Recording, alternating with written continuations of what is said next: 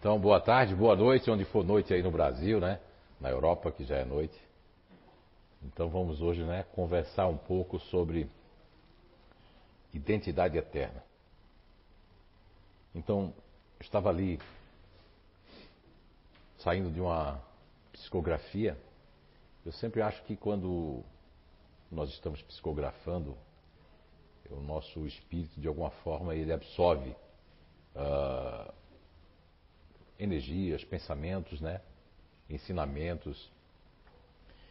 E interessante que quando a gente fala de identidade eterna, de um projeto desse, a gente está falando muito de essência.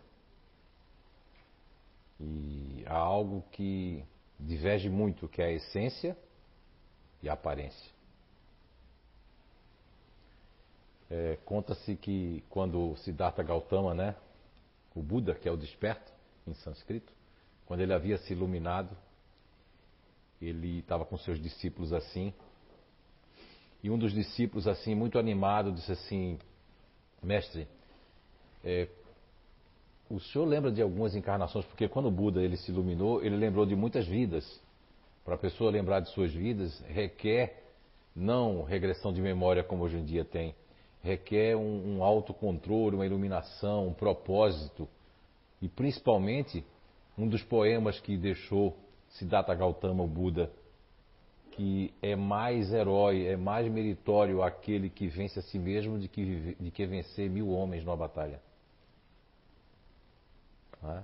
Porque numa batalha, você com o seu inimigo, você está vendo o seu inimigo, seja na batalha do dia a dia, daqueles que vos perseguem, daqueles que vos caluniam, daqueles que, que julgam, né? Você pelo menos sabe que é. Hoje, nessa era da internet, a gente nem sabe, né? Mas tem um fake, né? Fake news. Mas na época de Siddhartha Gautama, o Buda, o iluminado, quando ele alcançou a iluminação, um dos seus discípulos perguntou, mestre, o senhor já havia conhecido a princesa em algumas das suas encarnações? Porque a princesa passou a ser uma discípula, né? De Buda. E Buda, buscando dentro do seu interior, da sua alma, falou para os discípulos. Isso é, uma, é um conto verdadeiro de Buda, uma história muito interessante, que aí Buda disse. Numa das encarnações passadas eu conheci a princesa e eu era um pescador de pérolas. E casei com ela. E vivíamos numa região muito miserável, de muita, de muita fome, né? de muita necessidade, muita miséria. E eu tive na minha mente que queria dar o melhor para ela. Então, como pescador de pérola, eu fui me afastando, me afastando em busca de uma pérola, de algo muito, muito valioso. E me afastei tanto que demorei tanto a voltar, que quando voltei, a minha mulher estava num estado de quase morte, morrendo de fome, porque a fome havia assolado, não tinha mais comida para ninguém. E eu, inclusive, havia achado uma pérola maravilhosa, valiosa, digna de um rei. E eu peguei essa pérola e saí por ali querendo trocar por um prato de comida para que ela não morresse. E consegui salvar a vida dela. Hoje, eu deixei a pérola da riqueza de ser príncipe do palácio em troca de um prato, isso até me arrepia falar isso, em troca de um prato é, do alimento espiritual do despertar, do equilíbrio. Para chegar na condição que Buda chegou, de um pescador de pérolas, até um desperto, antes de uma situação miserável, de uma situação difícil, para uma situação no palácio, com toda a riqueza, com toda a nobreza, e deixar a sua mulher e o seu filho e sair em busca e fazer toda aquela, tudo aquele, aquele estágio que ele passou, com enganos inclusive de macerar o seu corpo, com várias situações e obstáculos que teve no seu caminho, até chegar ao ponto de verificar que o espírito é mais importante que a matéria. Ao verificar que a matéria é, uma, é transitória, que a aparência da personalidade, a aparência da profissão, a aparência das conquistas materiais são tudo aparências. Na verdade, nós temos uma essência. E essa essência é um conjunto de experiência que nós vamos ter aqui na Terra, como em outros mundos. Então, quando a gente fala de identidade eterna, nós estamos falando de uma essência que vai se modificando, assim como, a, assim como o diamante, ele é de uma forma bruta, muito escurecida, muito, muito feia, inclusive o diamante, quando você observa, você conhece, você. Mas até a lapidação toda para ficar aquela peça maravilhosa, teve o toque da pedra, né? E o toque da pedra no nosso espírito é a vida terrena. É de ser um pescador de pérolas como Siddhartha Gautama até chegar ao, a uma condição de dizer: essa condição eu não quero. O seu espírito aspirava Quantos de nós, pela experiência material, pela busca de um conforto, de um padrão de vida melhor, de um lazer melhor, de condições mais ampliadas, nós perdemos a saúde em busca do dinheiro. E depois o dinheiro não consegue salvar nossa saúde. Quando a gente fala de identidade eterna, a gente fala de de experienciar. No Evangelho segundo o Espiritismo, existe um capítulo, do 2 ao 4, principalmente no capítulo 4, 4, fala da necessidade da encarnação. Eu gosto muito de um trecho que tem nessa leitura, que fica bem no meio da leitura do Evangelho segundo o Espiritismo, que diz que este é um mundo transitório. Que os espíritos, quando estão aqui encarnados, eles, ao encarnar, eles sabem que isso aqui tem uma transitoriedade. Mas depois que nós mergulhamos na carne, nós esquecemos isso, porque é o véu do esquecimento para que todos nós, como diz esse capítulo, tivemos um ponto de partida igual. Ninguém teve nenhum privilégio. Inclusive, nesse capítulo que fala da necessidade da encarnação, nos traz as informações que não existe privilégio para qualquer um de nós. O que existe é aquele que, em vez de enfrentar mil inimigos no campo de batalha, enfrenta o maior inimigo, que é a aparência contra a sua essência. a aparência, ela vem, é, ela vem estampada, ela vem, inclusive, é, embutida na persona, né? A palavra persona do grego, que é personalidade, que é persona, que persona seria algo como se fosse um personagem mesmo. E a aparência que nós temos hoje, a estatura, a, a, questão de cor de pele, que é uma coisa que não existe, porque não existe isso. Todos nós somos coloridos. Uma hora nascemos com os olhos azuis. As pessoas, quando estão ligadas à aparência, elas percebem mais a aparência do que o espírito. Poucas pessoas amam o espírito da outra pessoa. E o amor, quando ele é só de relacionamento, de relatividade de, de homem e mulher, de mundo pequeno, mundo grande, mundo médio, não sei a forma que você queira encarar esse mundo, mas não existe nenhum desses mundos, nem pequeno, nem médio, nem grande. O que existe, ah, mas eu sou humano, eu estou na Terra.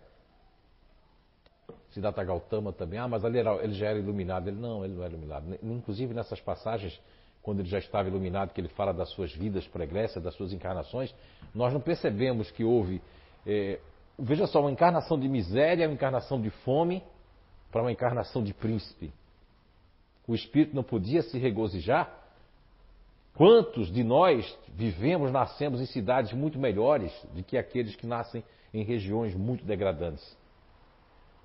Mas quanto de nós cobramos no mundo espiritual? E cobramos já aqui, eu queria uma situação melhor, eu quero isso, mas o que é que você está fazendo para ter uma situação melhor na próxima vida? Não é a situação financeira que diz que é o, toque, a pedra de toque do diamante que somos todos nós, é a experiência terrena sem reclamar. Ah, mas é muito difícil não reclamar? Sim, é muito difícil. Mas isso é uma osmose que existe na nossa terra hoje. Quando a gente fala de identidade eterna, nós estamos falando não só da persona, da aparência, que nós temos aparência, que é tido. A aparência ela pode ser percebida, interpretada como self, de Freud, de Jung. Pode ser interpretada como o, o princípio elementar natural, no estudo que nós fazemos aqui, que cria todo um, um arcabouço para que a gente possa experienciar. Inclusive, nesse capítulo do Evangelho segundo o Espiritismo, da necessidade da encarnação, nos traz que lá, que Deus, Papai do Céu,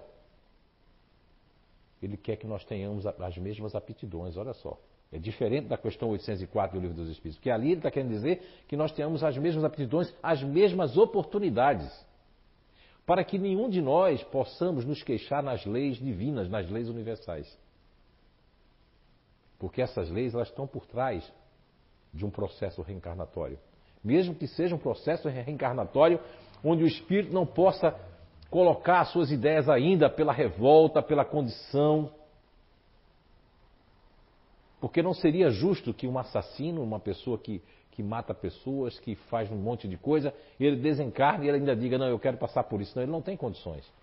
Até chegar nas condições, quando o espírito vem numa mesa mediúnica, quando ele vem desordenado, ele não tem condições, ele tem que criar as condições.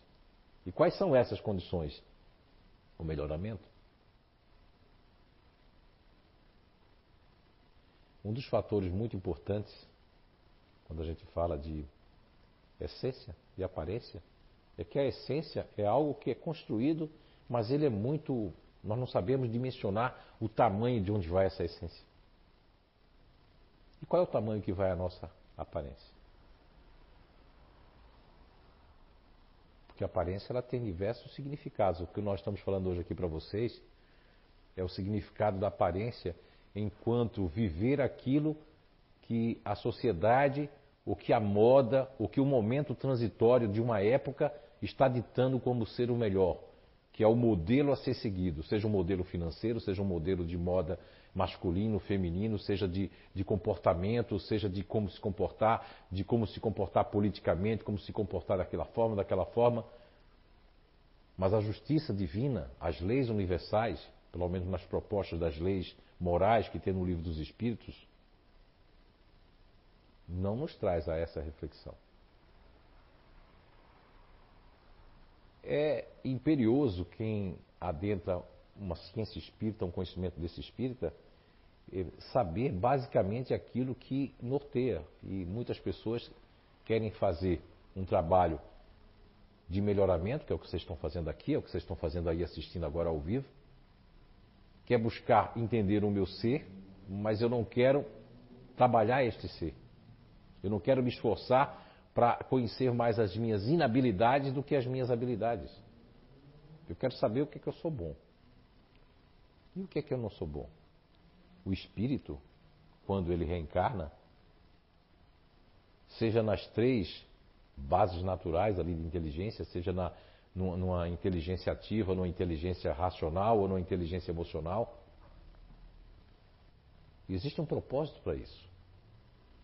As pessoas, quando reencarnam, principalmente, ela vai encarnar numa inteligência emocional, ela vai sentir um desconforto muito grande. As pessoas que eram, que eram egoístas, que eram muito orgulhosos, que não queriam dividir as coisas, que pulavam no pescoço das pessoas, que fizeram muita coisa, seja na Terra, seja em outro mundo, de uma forma muito parecida. E há aqueles que estão reencarnados em busca do conhecimento, em busca do melhoramento, em busca de um vazio espiritual que não é preenchido pela profissão, não é preenchido pelo alimento, não é preenchido porque ele perpassa durante cada vez que eu saio do meu corpo durante o sono, né? Que nós falamos no outro Identidade Eterna, né? Através das perguntas, caiu a questão da gente falar sobre o sono e os sonhos, a importância do dormir, Todo dia nós ensaiamos a morte, como eu falei na vez passada. Agora eu recordei. A gente vai dormir, mas não sabe se vai acordar, né? Tem gente que, quando está com pânicozinho, quando está passando uma, uma espécie de alguma coisa interior, ele, ele, ele. Ai, acordei, né? Mas quando a pessoa está na aparência, ele está apegado, aferrado à aparência, é um orgulho muito grande. Meu Deus, acordei atrasado. Ai, meu Deus do céu, que hora é essa? Estou com sono, eu queria ficar na cama. O corpo físico, ele depende de várias condições, que é a condição espiritual do pensamento, de buscar o conhecimento, é? mas de aprender a amar, não o amor dos relacionamentos. O amor mais parecido com uma, um, mas mesmo assim ele não passa também de um amor de muito apego e o amor de mãe por filho, né? Ou de um pai que ama tão qual a mãe. É um amor um pouco parecido. Você não teve filho, né, Marcelo? É, o Marcelo não vai conhecer. Se você disser assim, ah, você não sabe como eu. Mas tem pai que só faz o filho, diz que pai é aquele que cria, né? Mas a mãe também é aquela que cria. Não é aquela que põe. Não é uma galinha que põe o ovo, outra galinha vai lá e choca em cima. Então a questão da aparência ela é muito sutil em nossas vidas. Muitas vezes nós estamos vivendo um mundo de aparências e a vida, aqueles guias espirituais, aqueles que fomentam a nossa programação em busca do conhecimento, mas em busca do amor. Mas é um amor muito mais cristalino do que esse. Quando o espírito de Siddhartha Gautama, mesmo passando por encarnações paupermas ou, ou encarnações de egoísmo, de dificuldade, o espírito dele ascendeu, e qualquer um de nós podemos ascender. Eu tava, devia estar psicografando, e me inspiraram, que agora eu sinto que isso aqui é uma inspiração, de dizer para vocês, de dizer para mim mesmo, primeiramente, e depois para vocês todos, que todos nós podemos ascender. Há um esforço muito grande. Não é fácil você deixar um palácio, já, se fosse hoje, né? Deixar uma mansão cheia de carros, cheia de tudo, e dizer: Eu não quero viver isso, eu quero saber por que as pessoas estão doentes, eu quero saber por que existe isso, eu quero saber por que nós somos tão desiguais. E você entrar num questionamento, como entrou o filósofo Sócrates, como entrou tantos outros que vieram à Terra. Será que as pessoas hoje teriam coragem de fazer isso?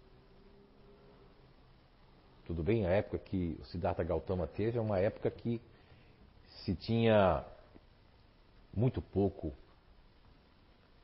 a aparência não era tão grande, mas isso faz parte da evolução da Terra. Mas quem são os culpados da aparência? Somos nós mesmos. Quem é culpado da informação errada do fake news? Quem são? São nós mesmos que pegamos a, a informação e perpassamos sem nem saber se aquilo é verdade, no automatismo, porque ninguém quer perder tempo.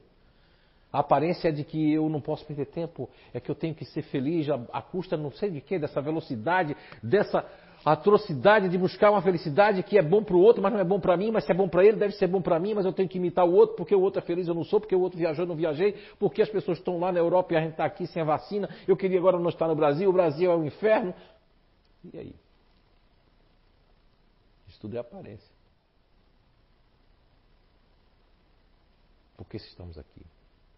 Para sairmos daqui, seja dessa cidade, seja desse país, seja desse bairro, seja desse emprego, seja desse trabalho. O que é que nós estamos fazendo isso interiormente?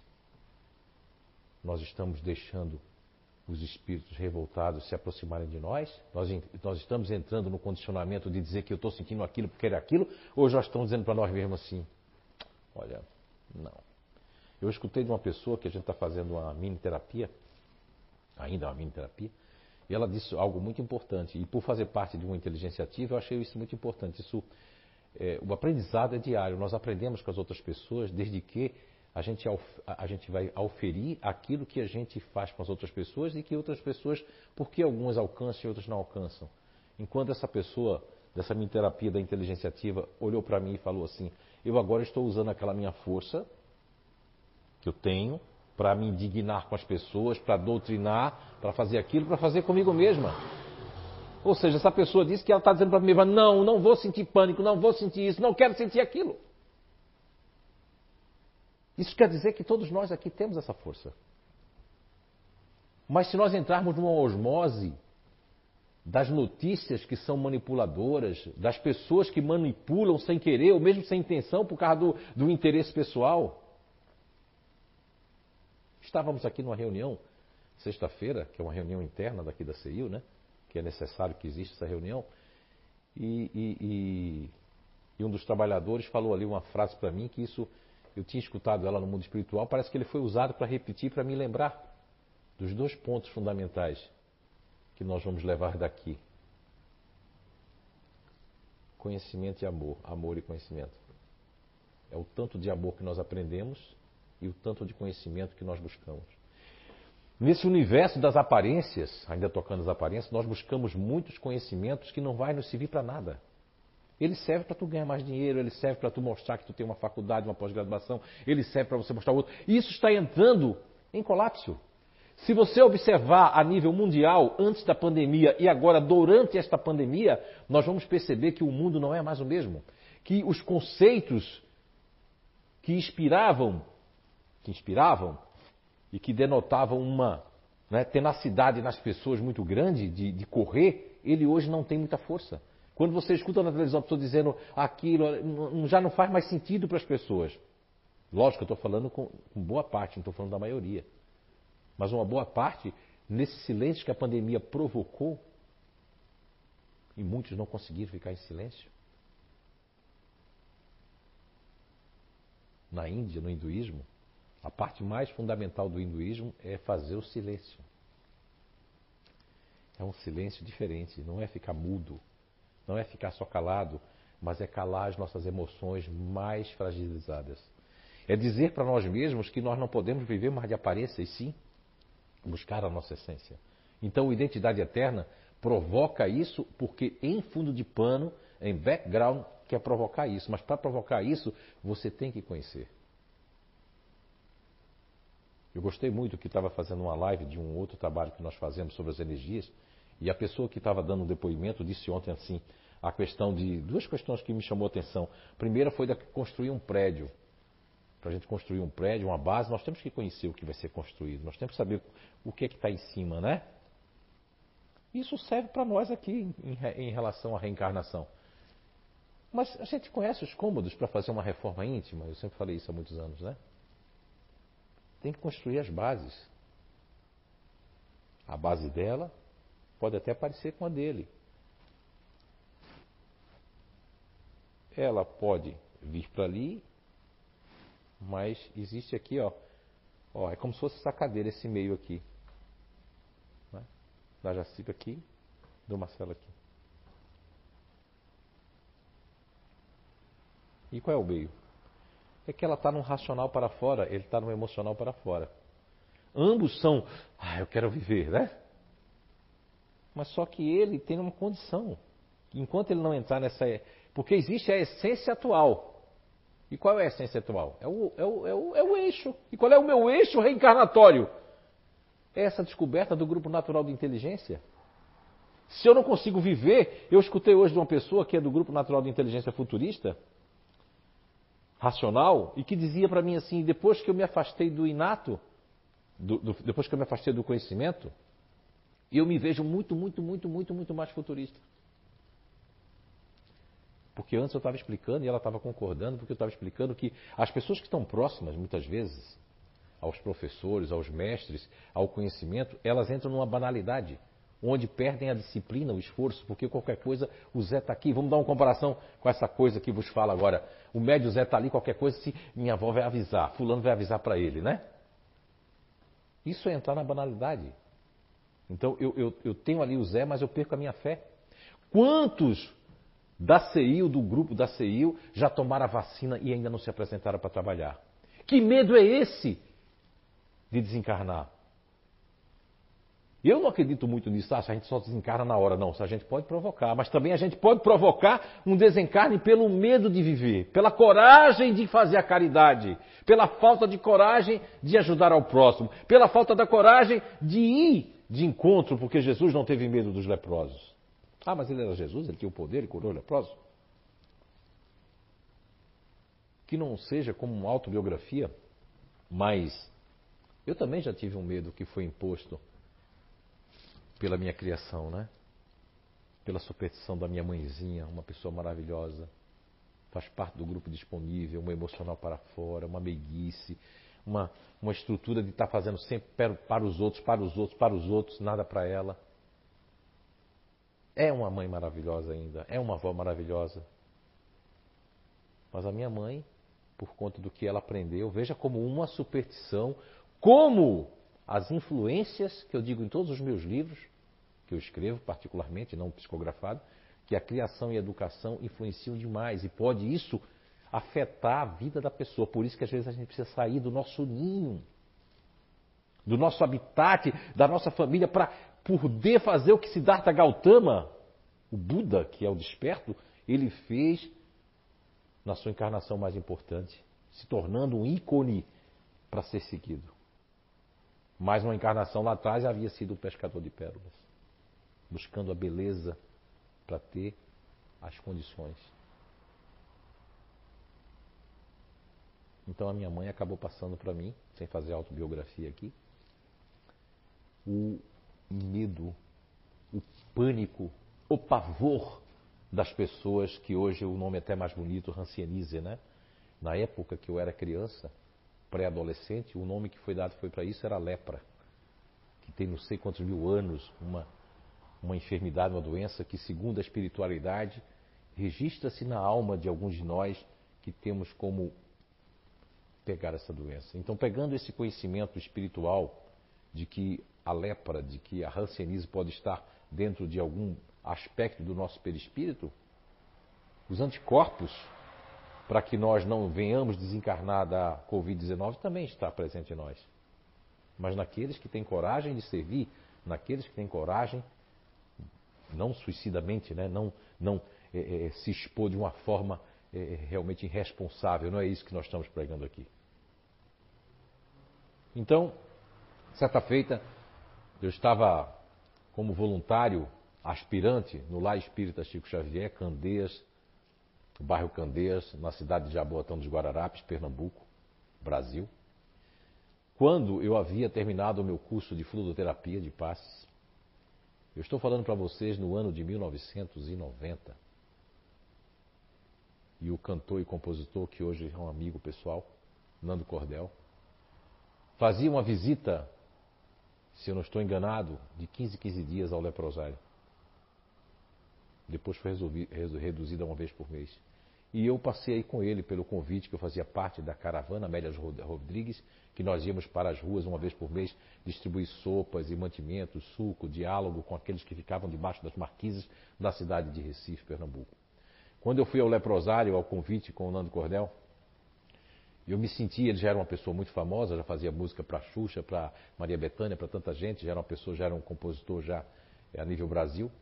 E aquela pessoa que morava numa cobertura, que estava ali se dedicando na casa espírita, que estava indo para o leprosário e tocando nos leprosos e abraçando os leprosos. E eu senti aquilo que minha mãe, tadinha, passou para mim. Eu senti o pavor, eu senti o medo, eu senti aquela questão assim: não toque em mim, porque eu vou ter a lepra. E de repente, Todos vocês podem ter isso. De repente me veio uma força dizendo assim: se ele faz isso, eu também posso fazer. Que vergonha eu senti. E a lágrima desceu no olho de vergonha. Que eu não estava numa próxima visita, eu já comecei a, a, ter diferença. Depois passa, passa. Lá é uma vila, chama o bairro Miroeira, em, na cidade de Paulista, Pernambuco. E temos uma vila inteira de pessoas com rancianise. Além de um hospital, uma vila inteira de casas com aqueles que acabaram de certa forma ficando um tanto recuperados, mas perdendo seus membros ainda, né? Um nariz, falta de um nariz, falta de um braço, falta de um, de um membro, etc. E para completar, eu fui uma das pessoas escolhidas pela espiritualidade a participar daquela área que era uma área proibida, que nem o próprio acredito que, não sei se o Nando Cordel entrava, que era uma área de onde a pessoa estava sofrendo dores terríveis, sendo carcomida ali vivamente, e nós entrávamos para fazer o evangelho. Tinha que ter muito estômago, tinha que ter muita força. E durante o tempo, foram alguns anos, eu já abraçava todas as pessoas com rancianise, já sentava com elas, já tomava café com elas, já fazia parte daquele mundo onde eu me emociono. Onde é só mais um espírito sendo lapidado por uma doença terrível. Eu tive a oportunidade de ver isso de perto, né? De ver o Hospital do Câncer, as criancinhas lá, a gente levando gibi, e, e você sentia a dor daquelas pessoas, mas sabendo que aquilo ali era transitório, o que nos dava força para levar aqueles gibis para aqueles meninos lerem, que hoje em dia né, seria outra história, né? Estamos falando aí de, de quase 30 anos atrás, né? E quando você tem a certeza, como o papai e a mamãe da Natasha têm, né? De que, de que ela não viu o carro, né? De que ela bateu no carro sem ver, de que aquilo foi uma coisa que aconteceu, porque ia mudar, mudou toda a, estrutura da vida espiritual de uma pessoa. Nós, todos que estamos aqui, somos muitas vezes vítimas da aparência. E a aparência no mundo ela tem crescido muito. Por conta de uma questão que eu sempre falei aqui, e nos lembraram sexta-feira, né? Que na outra, numa palestra que eu dei quarta-feira, eu não lembrava da, da questão. É uma questão que ficou muito forte em mim, eu sempre falei elas para os futuristas, deviam ler, e o trabalhador aqui me lembrou isso, né? foi até o Agostinho de Mello. E essa questão 895 do Livro dos Espíritos, Allan Kardec pergunta textualmente, né? Dessa questão de, de, de, Porque ele já tinha passado pela questão. Quando a gente fala 895, não havia nem chegado na 913, nem na 911, que são questões muito importantes para todos, como todas as outras questões do Livro dos Espíritos. Mas a questão 911 nos fala que muitas vezes a gente fala da boca, a gente fala da boca para fora. E a espiritualidade responde Allan Kardec na questão 911 que a vontade muitas vezes só está nos lábios, mas nem está aqui dentro, nem está, porque a vontade ela é, um, ela é um mecanismo, ele é um gatilho à vontade. No Evangelho segundo o Espiritismo, onde está lá assim é, descrito do, da questão de nós sermos assim, do magnetismo, da vontade também, nos fala através do, do Evangelho segundo o Espiritismo que a vontade ela é, um, ela é um dispositivo de magnetismo. Mas se não houver disciplina, se não houver continuidade, aquela vontade é só vontade na hora. É como uma ideia brilhante que a gente tem no carro, que a gente tem uma coisa, a gente tem uma ideia, uma vontade, uma coisa, mas logo se alguém falar com a gente, muitas pessoas assim, muitos comportamentos aqui, aquilo já vai, vai, né? Aquilo não volta mais, porque aquilo era aquele momento. Olha como é diferente da vida dos filósofos da Grécia, a vida mais pré-Grécia, que nós tínhamos mais tempo para ampliar as coisas, né? Para pensar. Hoje todo mundo é obrigado a pensar rápido. Inclusive a escolher se vai para o Instagram, se vai para o Facebook, se vai para o WhatsApp, se vai para o Telegram e se vai para o Lananlan e o Mememê e tal. Quando vê o dia já passou. E o que é que eu fiz? Que busca eu fiz? Quantas horas eu passo numa série assistindo e quantas horas eu passo estudando inglês? Quantas horas eu passo me dedicando àquilo porque eu quero deixar uma profissão? Quantas horas eu passo para mudar isso? Mas eu ainda quero exigir isso, que o universo, que a espiritualidade mude a minha vida. E eu quero que seja rápido. Eu não quero que eu tenha uma preparação, que eu venha ali os caminhos, os caminhos, aí vim, vim ali no Foreblu, do Foreblu fui empurrado para ali, depois fui empurrado para ali, mas eu quero que aconteça logo. Ou acontece logo, eu vou ficar de biquinho. Isso é o mimo espiritual. Muita gente tem um mimo espiritual, porque eu quero que aconteça do meu jeito.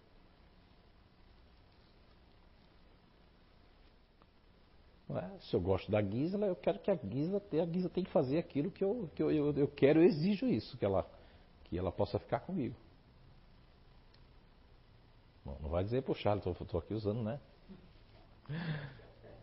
Não é? Então, mas é isso, aí a gente quer exigir as coisas do universo. E o que, que a gente fez lá atrás, na outra vida? Não é reflexo essa daqui do que a gente fez? Então, não é bom acreditar na reencarnação. O Espiritismo é dono da reencarnação. É, é, pessoas que são evangélicas, eu tenho pena deles. E ao mesmo tempo admiro. Admiro a fé deles, a disciplina que eles têm de não viver da aparência, de dar uma importância para a aparência. Tem gente que não usa gravata.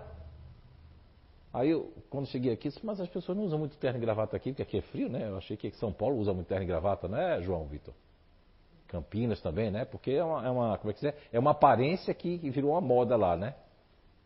Olha só como é a aparência. Ela vira uma moda e é exigida das pessoas. Quando eu cheguei para morar aqui, só 20, quase 25 anos atrás, eu estranhei porque aqui, lógico, no verão não dá nem para usar uma camisa de manga comprida, mas no inverno, né? E aí eu, a pessoa me respondeu assim, sabe o que é? Ela falando baixinho, ela disse, quando fala baixinho eu já sei que é continuador, sabe? O teu lado continuador forte, né? Vem cá, sabe o que é? É que se vestir assim, só quem se veste aqui é crente. Aí o pessoal não se veste, foi o que me disseram, não sei se é verdade isso, mas foi o que me disseram as pessoas que trabalham nessa área que é mais social aqui, disseram que era crente. Bem, com o tempo eu fui vendo realmente só quem eu via de, nem o pessoal do banco, a não ser um gerentão do banco, que eu via, né? Não sei nem se veste mais, mas o resto era todo mundo evangélico mesmo que sai aqui no sol com a Bíblia debaixo do braço, porque ele não está aí com aparência. A fé dele é tão forte, a busca da essência espiritual, mesmo que tenha um fanatismo, mesmo que tenha uma fé sem raciocínio, raciocínio mesmo, mas não é melhor ele estar tá fazendo isso de que está tomando droga, de que está reclamando, de que está, eu estou bebendo mesmo porque aquele Zé Araújo, ele não é um médio não. Eu não acredito na reencarnação. Bem, a gente tem uma coisa para ver depois que gente desencarnar, né? É melhor acreditar na reencarnação na outra vida e viver melhor, ou é melhor não acreditar em nada e ter realmente uma surpresa depois? Por exemplo, a Clarice e o Ranieri, você, papai e mamãe, vocês acreditavam antes da Natasha desencarnar, de psicografar, vocês acreditavam, pode passar para ele ali, pô. Vocês acreditavam na vida depois da morte, ou não dava bola, ou vocês não queriam nem saber? Como é que era? Oi. Boa tarde. Boa tarde. É, Clarice, eu, volta, né? Eu sou a Clarice, a mãe da Natasha. É, eu acreditava que existia alguma coisa além da morte, tá? Sim. Não acreditava e que você morria e deu e que você ia ser ressuscitado um dia. Eu não acredito, nunca acreditei nisso. Mas não acreditava que quando a minha filha falecesse, ela viria psicografar dizendo: "Mãe, eu estou viva. Tá tudo certo". Não né? acreditava nisso, né? Não, acreditava que alguma coisa depois da morte iria acontecer diferente, mas não que o espírito ia continuar vivendo e nós iríamos voltar e assim por diante, entendeu? Sabia Sim. que tinha alguma coisa diferente, mas nunca ninguém tinha me dito o quê. Já a gente já vinha estudando um pouco, mas ela veio para provar e dizer, ó, é verdade o que vocês estão estudando, pode acreditar. Então, é, isso é o que eu, eu tenho para mim, né? Não sei, você. Muito bem, Clarice, muito bem. E você, Ranieri? É, eu tive minha fase igreja, como diz o outro, né? É, trabalhei como coroinha, fiquei ajudando durante muito tempo, participei de grupo de jovens, participei de grupo de jovens e tudo. É, Existem algumas coisas que levam a gente a se questionar, Sim. né? Caramba, como é que vai voltar isso tudo só lá? Quando o homem disser volta. Já imaginou? Sim. Como é que vai esse monte de gente levantando tudo do jeito que tá? Porque o homem veio e disse: levanta. Ah, Jesus, como é que fica isso? né? E aí você começa a duvidar de determinadas Sim, coisas. sim, as caveiras vão tudo, a carne, tudo, e vão se levantar. É, pô. Parecia aquela música do Michael Jackson, né? Isso. Mas é, é, existe alguma coisa, eu acho, dentro de cada um que faz com que você acredite que tem continuação. É minha opinião pessoal essa, faz com que você acredite que tem continuação. É, muitas vezes o- a pessoa mais jovem, com 18, 20, 30, máximo 30 anos, ela está vivendo aquele impulso da vida. Sim. Então ela não está prestando atenção em detalhes lateralizados, coisas que estão acontecendo. Ela está vivendo aquele momento. Não, vamos fazer festa, vamos fazer isso, vamos fazer aquilo. Aí quando vai passando os 40, 42, pá, como mudou a, a percepção da coisa. Já não é mais. Os amigos já se afastaram, já cada um seguiu o seu caminho. Né? Desculpa aqui. Tudo certo. E aí é onde você começa a ter certeza que tem alguma coisa diferente que vai. E a Natasha corroborou para isso. Mas você, eu, eu não sei, agora estou recordando, porque eu recordei do André Nates para poder fazer uma ligação, Pois não. mas eu lembro que, que você eh, tinha muitas restrições de confiar nisso, né? Na psicografia, nas coisas. Sim, E eu lembro que eu estava vindo aqui e de repente o espírito da Natasha começou a dizer da roupa que estava vestindo, né? Falando detalhes que eu não podia saber. Como é que eu vou saber roupa, detalhe de boné, É. essas coisas todas, cor de roupa, cor de boné, bem tudo isso. mais, né? E aquilo eu acredito que foi muito para você, mais do que para Clarice, né? Foi para dar uma demonstração. Até para o André Nates também, porque muitas vezes também foi direcionado para o André Nates, para você, para quem pudesse ver aquilo ali, né? Não sei onde é que É, aparece é. a gravação. Esses que foi detalhes. gravado aqui numa câmera gigante que tinha aqui. Esses detalhes é, são muito importantes para quem está recebendo. Sim, Né? Pô, mas eu nunca disse isso. Isso não foi falado. Sim. né? Pô, como é que tá escrevendo isso? Então são coisas que te dão mais certeza, confiança no que está acontecendo. Sim.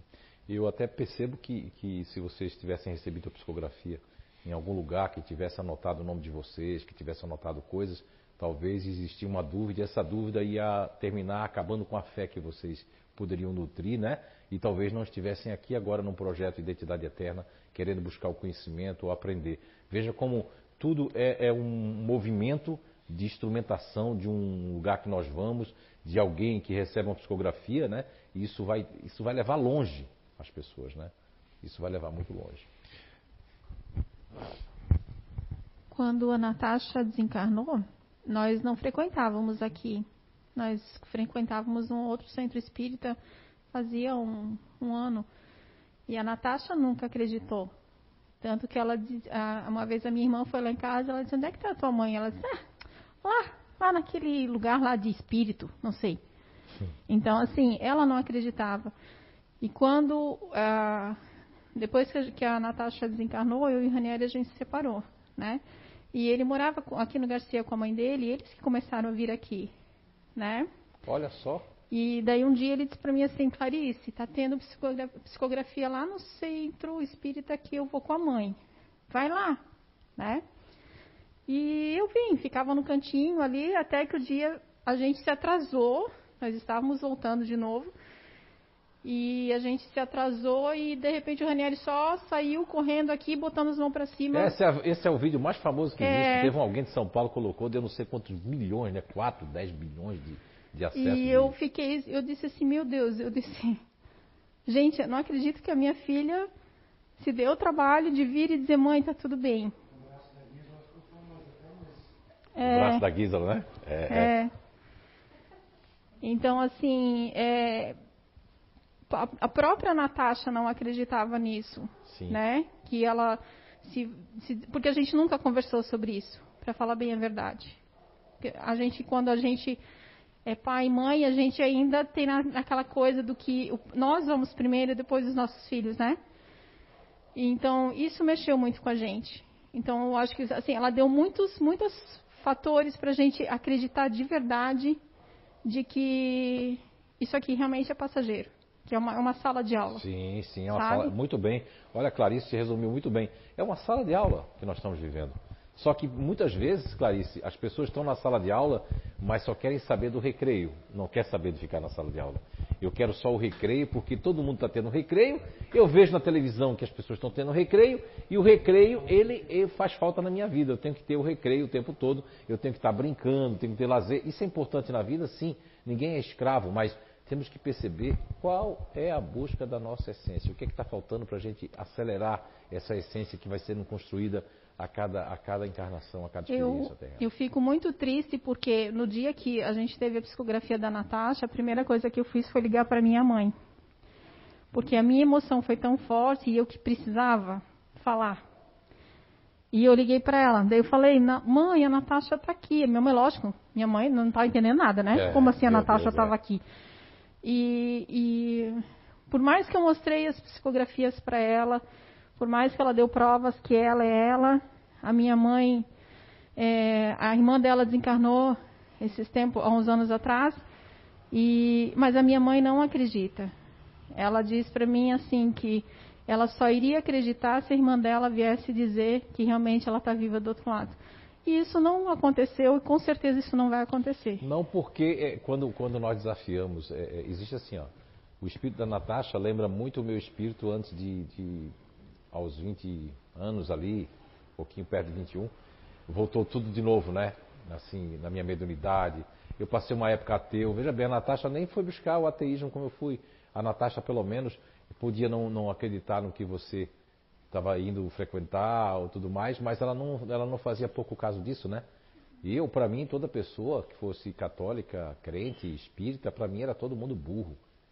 Eu é que era pessoa inteligente, que estudava calcega, eu é que. Esse pessoal não dá nem para conversar, como é que eu vou conversar com uma pessoa dessa? Então o espírito não quer dizer que isso era o meu espírito, quer dizer que eu sou uma pessoa má, que é a Natasha, não, não, não. É que é um espírito que não, não vai atrás de bobeira, tem uma construção ali por trás, tem uma essência ali dentro também. E essa essência muitas vezes está sendo é, imposta por cascas. E essas cascas, na verdade, são as que vivemos nos ambientes, sejam eles regiões, países, locais, que nos traz ali a questão da cultura, né? Eu gostaria que você passasse para o João Vitor aqui, que é, é, muito interessante falar com o João Vitor, né? Você é de Campinas, né? Sim.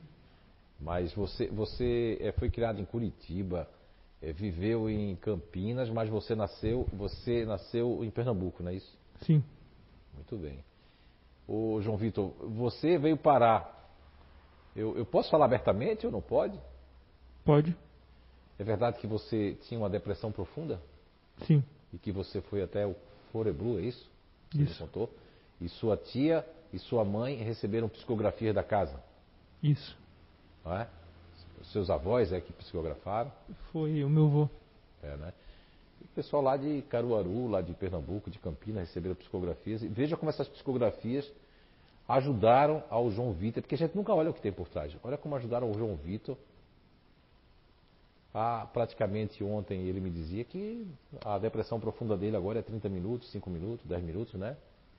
Às vezes nem ela não vem porque ele não tem tempo para ela hoje, né? Isso. Não é verdade, João Vitor? Está num outro pensamento, numa outra vida. Olha só. Mas foi a psicografia. Foi algo de outro mundo que trouxe a pessoa aqui.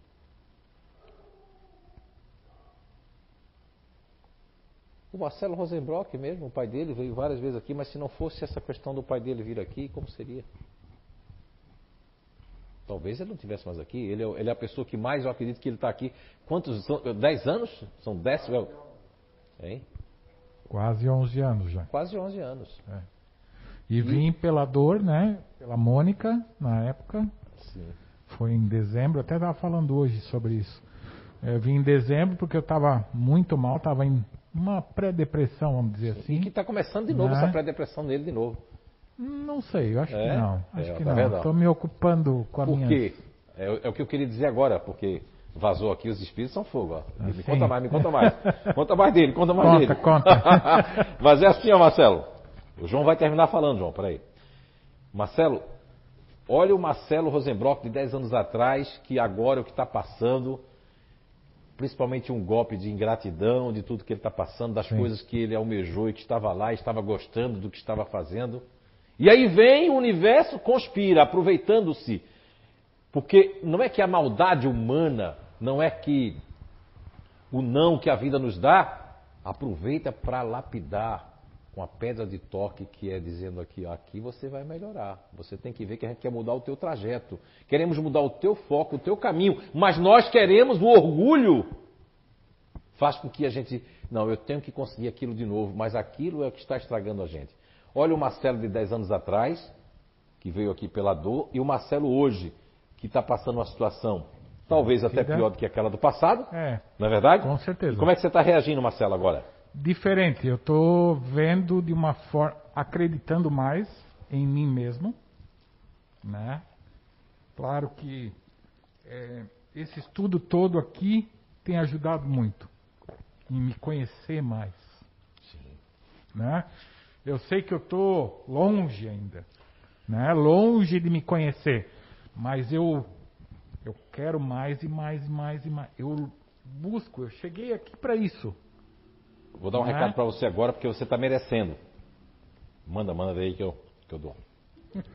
Manda, manda, manda, manda. Manda logo, mas não tira, não precisa incorporar. É. Só, só diz que eu escuto, né? É porque às vezes a clara evidência minha é muito. Então, Marcelo. Vou, posso traduzir, né, com o meu jeitinho, né? Desse jeito eu não sei falar, não. Desse jeito não. É, Marcelo. A sua presente existência num campo emocional para fora é totalmente diferente de um homem conquistador, de um homem que tinha aos seus pés as pessoas. Hoje, a sua dificuldade de relacionamento é uma coisa muito inconstante e que você não, não consegue compreender porque você está ao seu melhor, mas parece que aquilo não, não, não completa. Mas isso tudo é devido ao que está estampado no seu perispírito, que você está, inclusive, tirando, está limpando isso. Porque aí vamos voltar com a palavra aparência de novo, né? Minha avó dizia: quem não vê cara não vê coração.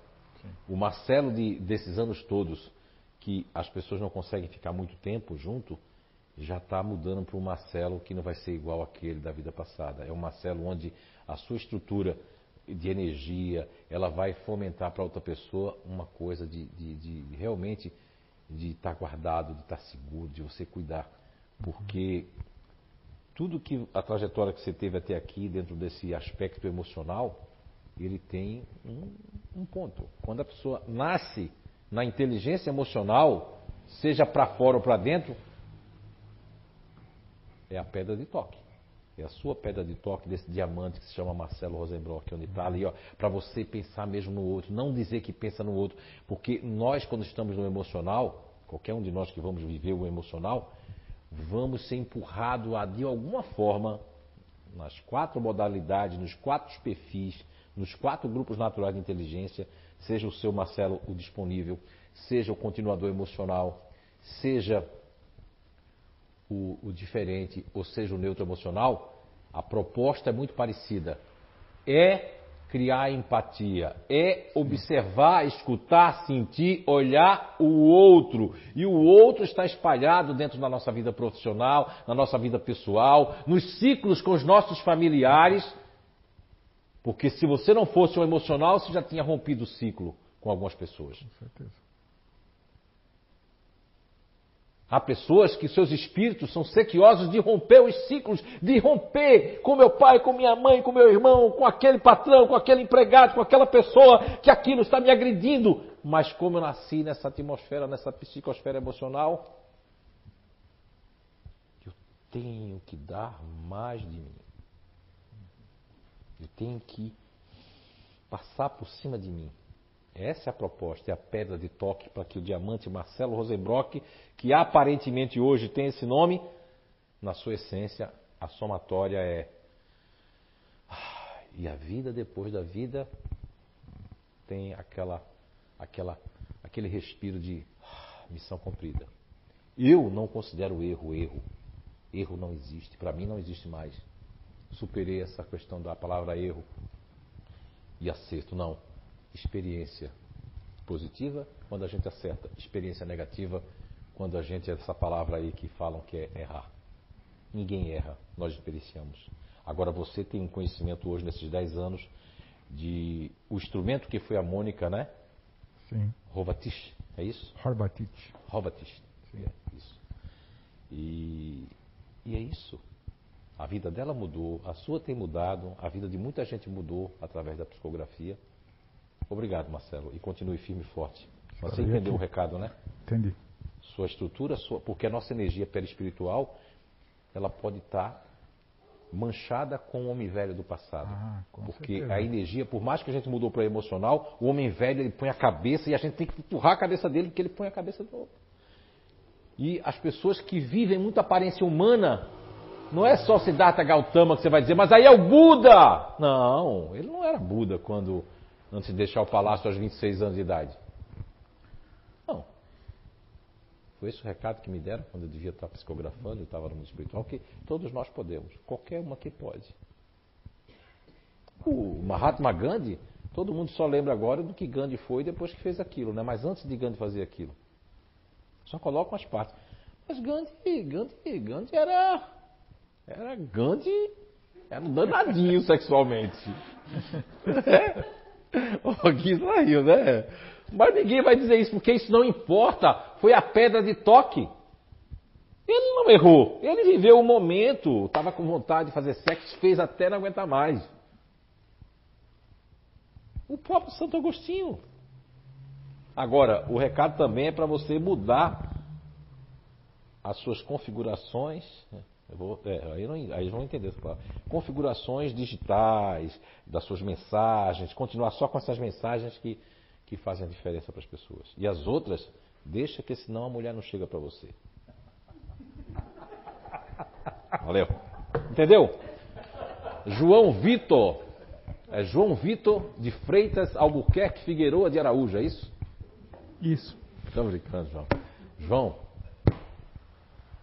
você esperava a. Vamos colocar assim. Quando foi que você conheceu o, o CI, o Foreblue? Quantos anos fazem? Ah, eu acho que vai fazer três anos esse ano. Seis anos? Três anos. Três anos? No fim do ano Então, vai há três, três anos. há três anos e seis meses, você imaginava que ia estar morando em Blumenau? É Dois anos e seis meses. Não, Não? Não fazia a menor ideia. Dois anos, seis meses, não imaginava. Não. E há seis meses atrás, você imaginava que ia estar aqui morando? Também não. E faz quanto tempo você está morando em Blumenau? Um pouco mais de dois meses, eu acho. Pouco mais de dois meses, mas ó. E a diabetes dele só, a diabetes dele só não deixou ele ainda porque ele está comendo mal. Mas eu estou em cima dele. E a mãe dele também no telefone, eu de um lado, a mãe dele de outro. Aí ele se encontra com a Anice também de outro, pergunta. Aí todo mundo. Aí o cara, o homem lá que é o diretor dele pergunta também. Mas aí, a decisão é dele de comer, de preparar um alimento, de fazer, porque é a questão do esforço, sabe, João? Olha aí o João. Diabetes está quase deixando ele. Cadê a depressão profunda, João? Onde é que está? Ficou em Campinas. Está lá em Campinas. Mas é bom que ela não, seu pai e sua mãe não peguem. Manda tirar ela do guarda-roupa e jogar fora. Por quê? Porque é necessário mudança, transformação, passar um tempo longe. Sem fugir, né?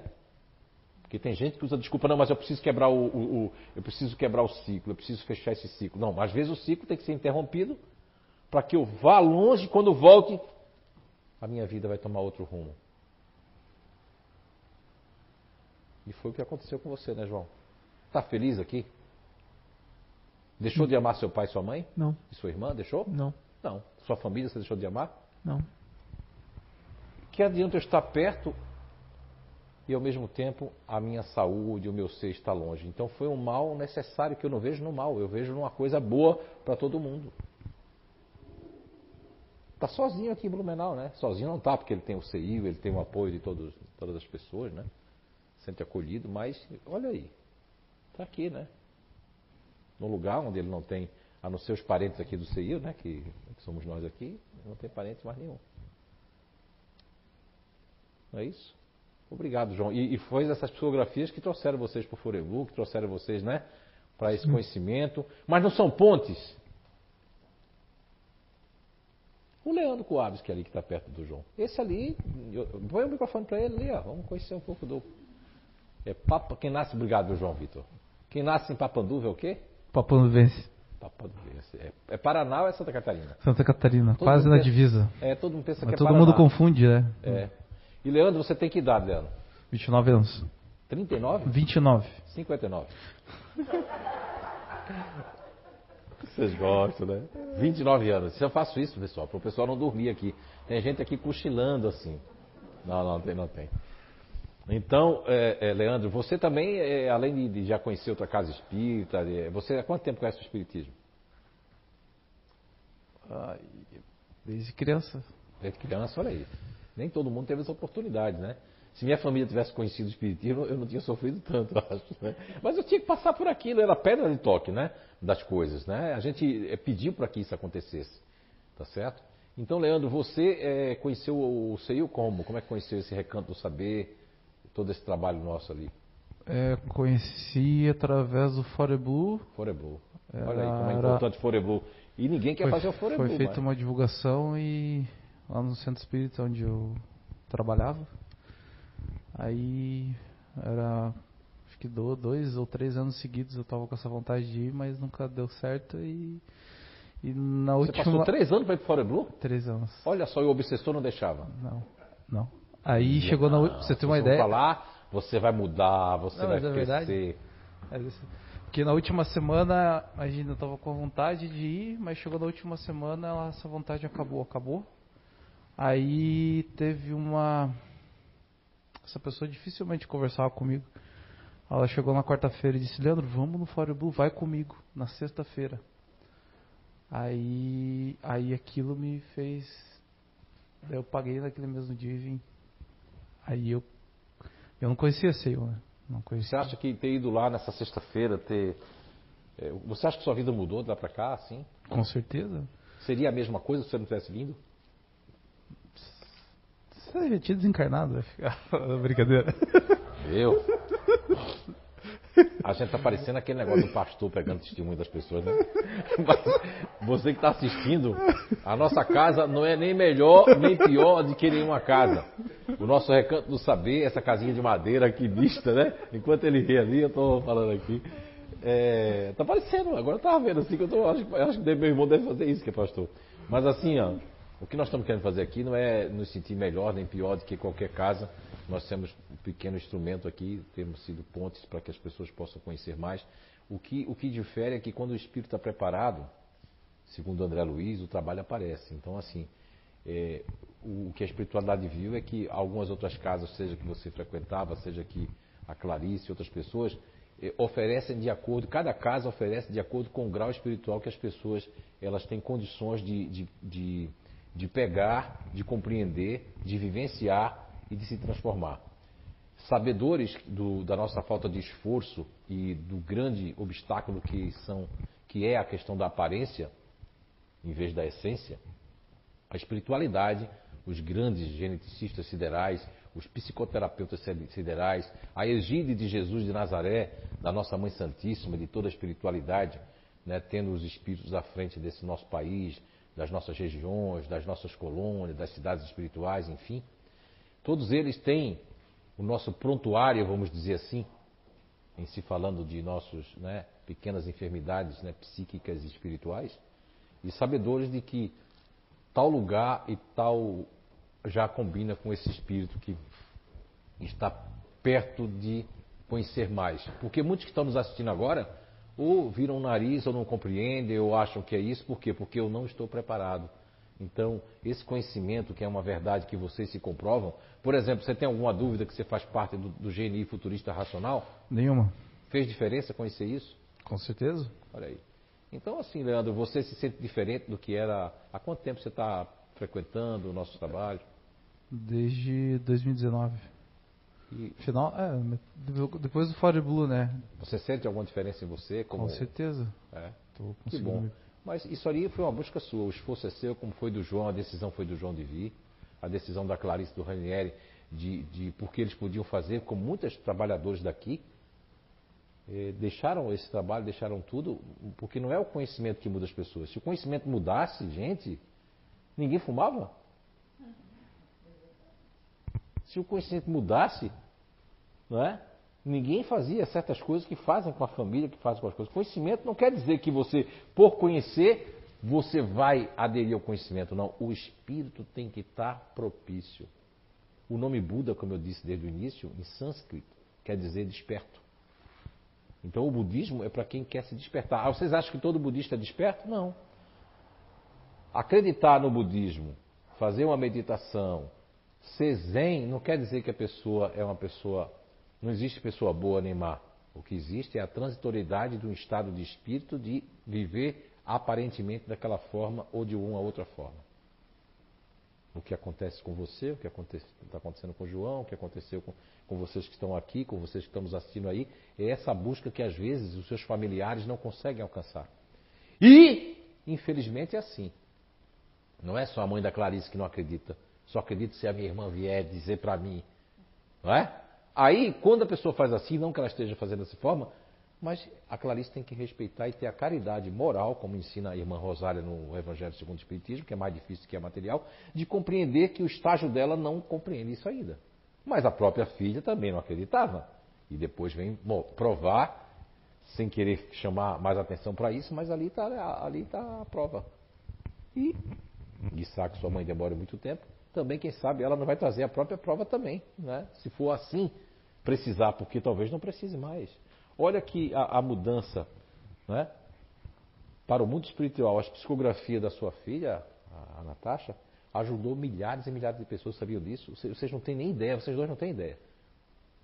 Foi vídeo para. Se você entrar hoje lá, um, um dia desse apareceu para mim, o vídeo dela apareceu, não sei como. Eu estava pesquisando uma coisa, apareceu o vídeo da Natasha.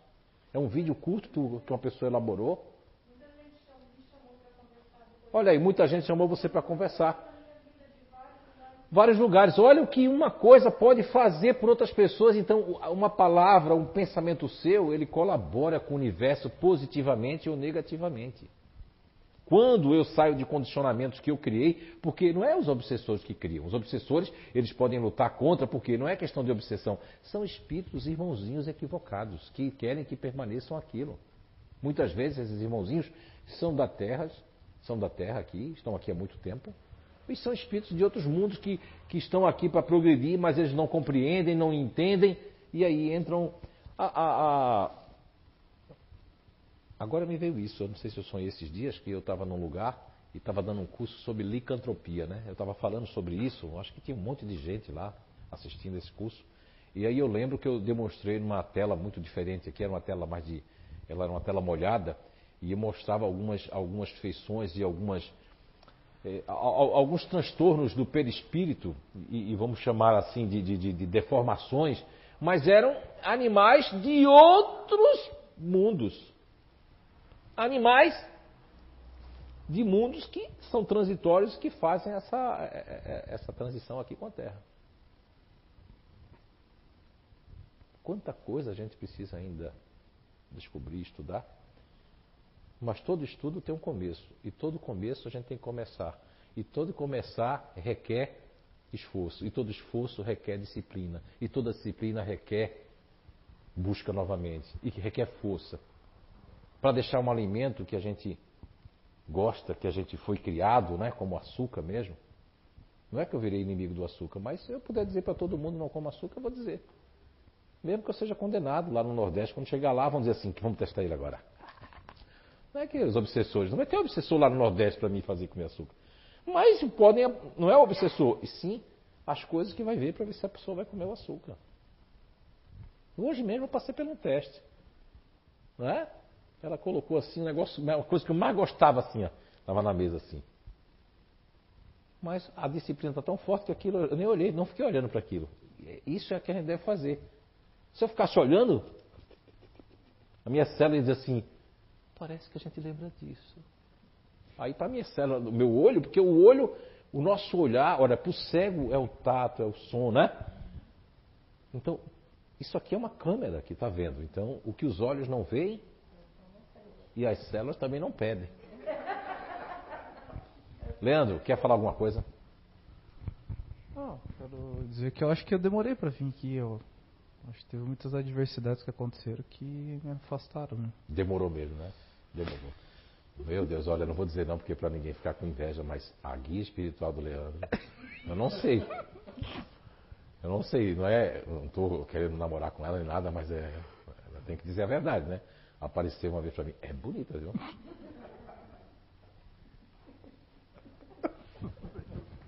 Estou sendo sincero, né? Eu não posso ser sincero, porque se você é espontâneo, as pessoas entendem mal, né? Se a pessoa diz o que pensa, né? Não, né? Diz o que pensa, assim, olha, você está afim de mim? Eu pergunto assim, rápido assim, aí você vai assim, acho que ele está querendo me cantar. Aí daqui a pouco não acontece nada, passa anos, não teve nada, não vai ter nada, nunca vai ter nada, né? Interessante, né? Mas ninguém compreende, porque julgar e querer machucar e manchar as pessoas é a melhor coisa. Porque quando eu não vou aquele caminho, ou como aquilo eu quero disputar com aquele caminho, eu quero aquilo não me preenche mais, eu prefiro é, falar mal daquilo que eu não entendo. Isso é um dos piores preconceitos. Você falar mal de alguma coisa. Por exemplo, quando o Ranieri falava ali de coroinha, de católico, né? Que os católicos, você sabe, né? O católico mesmo, ele não acredita na reencarnação. É? E você vê assim, ó, eu, eu, passei um tempo um pouco assim, meio triste por uma, uma comunicação que o padre Fábio de Mello deu há muitos anos atrás, faz muito tempo já. Ele estava começando a ficar famoso, e ele deu uma declaração assim, não foi contra Chico Xavier, mas foi contra a reencarnação, assim, tudo, né? Que ele disse que admirava Chico, mas aí botou aquele obstáculo da reencarnação. E aquilo me deixou um pouco assim, sabe que tu não quer escutar essa pessoa, né? E alguns anos para cá, eu percebo que o, o padre Fábio de Mello faz um bem tão grande, né? faz tanta caridade. E por que eu vou criar o preconceito que ele não acredita a encarnação? Não é? Mesma coisa, ele não pode criar um preconceito porque eu sou espírita. Mesma coisa, eu não posso criar um preconceito porque meu irmão é crente, evangélico, ou porque o outro é ubandista, ou porque o outro é, é do candomblé, ou porque o outro é, é, é hinduísta, ou porque o outro é do, do taoísmo, ou porque o outro é do tal do muçulmano. O muçulmano explode pessoas? Não explode pessoas. Pessoas radicais pegaram as escritas de Muhammad, do Alcorão, e pegaram, como muitas pessoas pegam parte do Evangelho, que não é do Evangelho, mas é do Velho Testamento.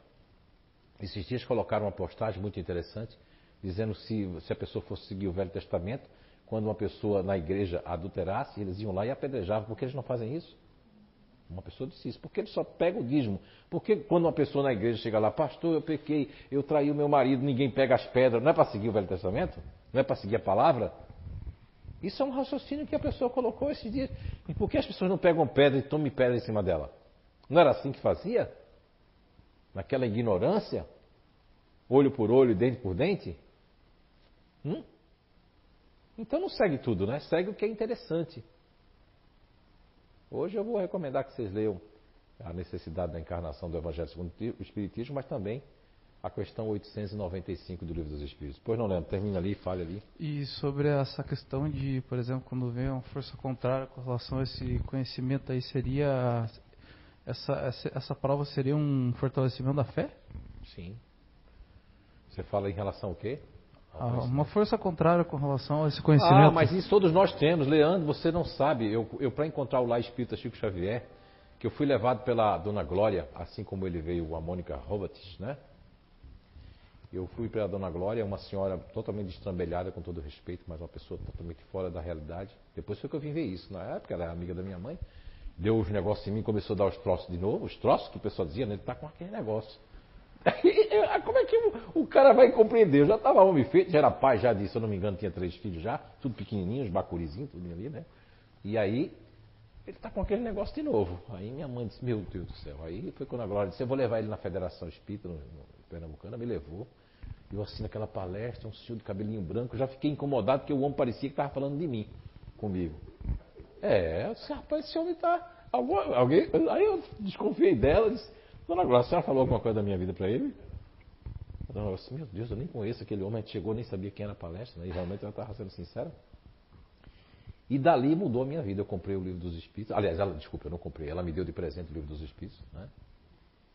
E dali em diante eu comecei a ler o livro dos Espíritos para perseguir, para perseguir para ver se não tinha um erro, se não tinha uma coisa, porque é, eu tinha essa, eu tenho essa, a natureza me deu essa, essa aptidão de perceber em coisas, a falta da lógica ou de alguma coisa que alguém vai pegar ali e vai dizer, não, isso aqui está errado, né? Então eu tenho essa percepção assim muito forte. E mesmo tendo essa percepção, eu não saio julgando as coisas dos outros. Eu pego o que é bom e o que é restante eu deixo para lá. E aí, Leandro, para encurtar a conversa, eu mudei de bairro, fui morar, aliás, eu estava morando lá nesse bairro Piedade, e aconteceu que eu passava, eu passei três meses, todo mundo me dando endereço do centro espírita, eu passava na frente e não via. Um dia só que eu fiz, desci quatro paradas antes. E o, obsessor, olha, aí, aí o obsessor é porque somos nós, é a porta larga. Quando nós estamos fazendo certas coisas, seja com a internet, seja com qualquer coisa, aquele espírito ele se apegou conosco porque ele estava afim que não deixar, porque principalmente imagine eu, que quando o espírito queria tomar alguma coisa, é, eu me usava para tomar alguma coisa porque eu detestava bebida. A primeira bebida que você me desse, tudo era ruim. Ah! A única bebida boa foi quando eu cheguei em Santa Catarina, que o, o, o, o pai da Nice me deu aquele vinho lá de, de, de Pinheiral, né, que eu tomei, aquilo ali foi a melhor coisa que eu tomei até hoje, aquele vinho, né? Diferente lá de Pinheiral. Mas, Leandro, eles faziam de tudo. Leandro, olha, eu para fazer um evangelho no lar, a casa batia, acontecia tanta coisa, faltava energia, a gente tocava telefone. Era um, olha, um desatino. Aí é o quê? Esforço, vontade e disciplina. Quando Emmanuel diz para Chico que tem que ter disciplina, não é ah, porque é Chico Xavier médio. Não, não, não. A disciplina, até para você acordar, quando você tem uma coisa importante, você mesmo que faz parte do futurista racional, você tem uma disciplina invejável. Se o negócio é para as sete, você. Seis horas já acordo. Não é verdade? Por quê? Porque se chama assim, ó, eu tenho uma, um foco. Se a pessoa priorizar como você não estava priorizando, porque isso é normal, Leandro. Eu estou na minha vida profissional de engenheiro, numa multinacional, e aí tem as pessoas me convidando, já estou naquela casa, naquela casa, se alguém me admirar um pouquinho, isso já puxa, aí o obsessor também faz mais assim, ó. O obsessor vai lá e, e faz assim para a pessoa, elogia ele, elogia ele. Aí a pessoa chega lá e faz assim, hein? Leandro, mas tem som. Leandro, que trabalho, que atendimento fraterno, Leandro. Não é? Ah, a gente está gostando muito de você aqui. Qualquer coisinha pequena que for, a pessoa, ah, eu não posso, ai, aqui. E aí eu vou fazendo aquilo conforme as pessoas vão. Eu vou fazendo o jogo, eu vou colocando, eu vou fazendo o jogo da empresa, o jogo do, da casa espírita, o jogo, o jogo do, do, do, do meu cliente, o jogo daquilo ali, porque aí eu não quero abandonar aquela profissão. Há um rompimento para abandonar aquilo, mas eu não consigo, porque eu sou admirado, não é? Não é? Aconteceu exatamente essa semana isso. Oi? Aconteceu isso essa semana. Olha. Trabalho. Sim, eu sou besta não, fui até aí pegar na sua cabeça. Não é, usei os poderes de Grayskull. Mas assim, Leandro, tá bom, Leandro já falou muito do tamanho dele. E eu gostaria de dizer aqui, eu queria falar com esse cidadão aqui, que a gente falou uma vez, né? Como é o nome dele de novo. É bom a gente escutar a experiência dos outros, né? Tem gente ali na internet dizendo, ele vai dar ou não vai dar a identidade hoje? Porque não tem caridade. Porque eu quero saber o que eu quero saber.